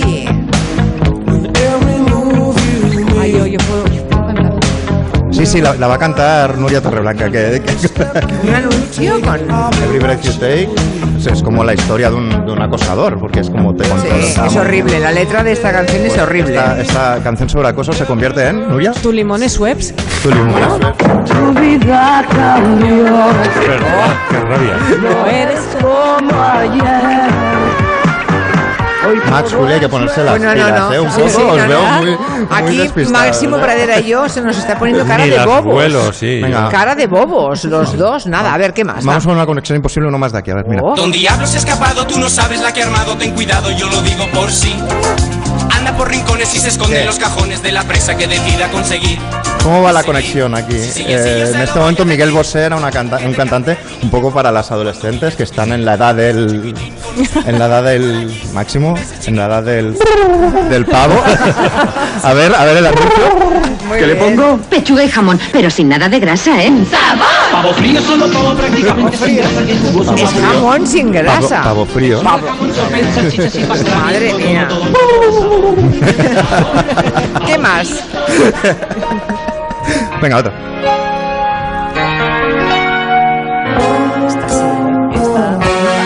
Esta, esta es mucho. Mucho más que la original. yo creo. I heard you on the wireless back in 52. Lying awake intently tuning in on you. If I was young, it didn't stop you coming through. Ahora bien. Agua, agua, agua, agua, era una manera de traducirlo. Había o- otra forma. ¿Hay alguien que se apunte? No, ¿eh? No, ¿le Hay suena? otra traducción Venga, alternativa. otra marca que no era agua, había otra. No suena. Oye, mira lo que hay A alrededor. ver, hay versos muy poéticos aquí, ¿eh? De tecnología superior. Llena de imágenes cualquier ¿Qué dice ahora? Agua no dice. Sanio, sanio. Años, años. Y adapta esta especie de metáfora de un amor perdido cuando, cuando digamos, existe el videoclip y anula las estrellas de la radio. Lo adapta a frases tan bonitas como eh, eh, lleva, Sanio lleva la orquesta desde el baño hasta tu salón, ¿no? Qué bueno. Ahí está. Por cierto, la marca ya no existe, ¿no? Eh, no sé. ¿O sí? No sé, bueno, da igual. No sé, no sé, no sé. Yo diría que no, pero bueno, da igual. Bueno, vamos con una muy fácil.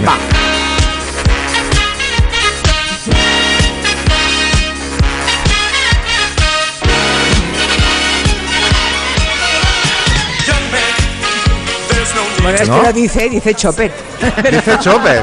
Es que dice Chopet. Una reivindicación del bocadillo obrero. Chopet, Claro, yo no quiero Chopet. jamón, quiero chopet. Dice, Claro. dice exactamente eso. Además, quiero decir, eh, la versión de Village People eh, tiene que ver con el deseo, en este caso homosexual y demás, y es el deseo carnal. ¿no? Claro. Me, parece, me parece bastante lógico que se Este sí, convierta este está muy bien. en chopet. A ver, ¿cómo es en chopet? Chopet. Claro. Chopet. Chopet. Que además dice Chopet, no dice Youngman. Y después YMCA dicen Guay sí señor, que está clarísimamente bien adaptado. A ver, una, una, una en castellano.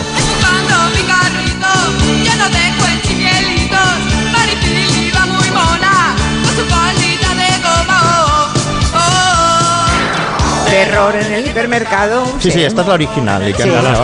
Voy- Voy a dar una pista. En, en- en los versos de esta canción dice de quién es esta cabeza, este brazo, esta pierna. Es decir, hay sangre. Hay sangre. La sangre, ¿a qué producto nos puede llevar? Ah. ¿Al? Tomate. Maripili no comía, su mamá se consumía. ¿Será la niña, será su mami o será el tomate? El tomate, claro.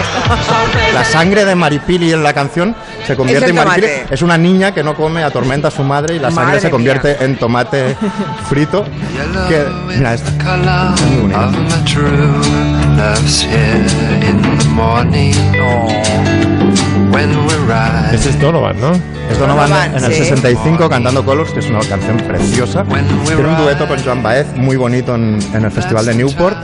Pero eso no, lo- no es lo que nos interesa. Nos interesa otra versión eh, en la que él colabora con un grupo que se llama Mocedades y graban un videoclip en el Monasterio de Piedra y sirve para anunciar este es imposible que Todo es color entre tú y yo, cada día, cada sol. ¿Lo recordáis? Mi color, tu color. ¿Qué están anunciando? Mira, él- ella lo tiene. Titan Lux.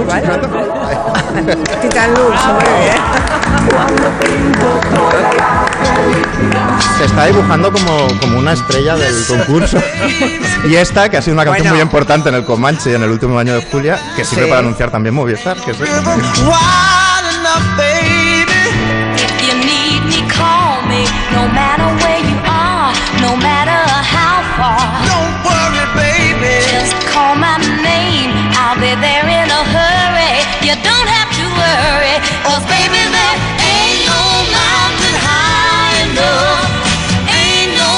Pues no se me ocurre una forma mejor de despedirme. Bueno, sí, que lo diga usted. No sé si era algo de telefonía, Vodafone. Exactamente. De, Movistar, pero de. A ver, ¿quién de los aquí presentes quiere despedirse en nombre del programa de todos los oyentes del resto de España? ¿Quién quiere despedirse en nombre de todos los, en nombre de, de todo el equipo hasta el lunes? Va, que alguien ejerza de La chica que ha acertado dos, Locutor quizá. de radio, va. Venga, va, la estrella. La Venga, estrella- va, la estrella de la tarde. Pues despedimos desde Santa Cruz, contentísimos de haberos tenido, porque teníamos todos un montón de ganas. Y esperando veros pronto de nuevo, donde sea. Muchísimas gracias. Vísteme, vísteme con tu frescor. A flor de piel. Muchísimas gracias, Tenerife, de verdad ha sido un placer estar aquí de nuevo. Espero que no tardemos tanto, dos años en volver y que lo habéis pasado bien. ¿Sí? Me alegro. Hasta el lunes a las 3 de la tarde. Muy buenas.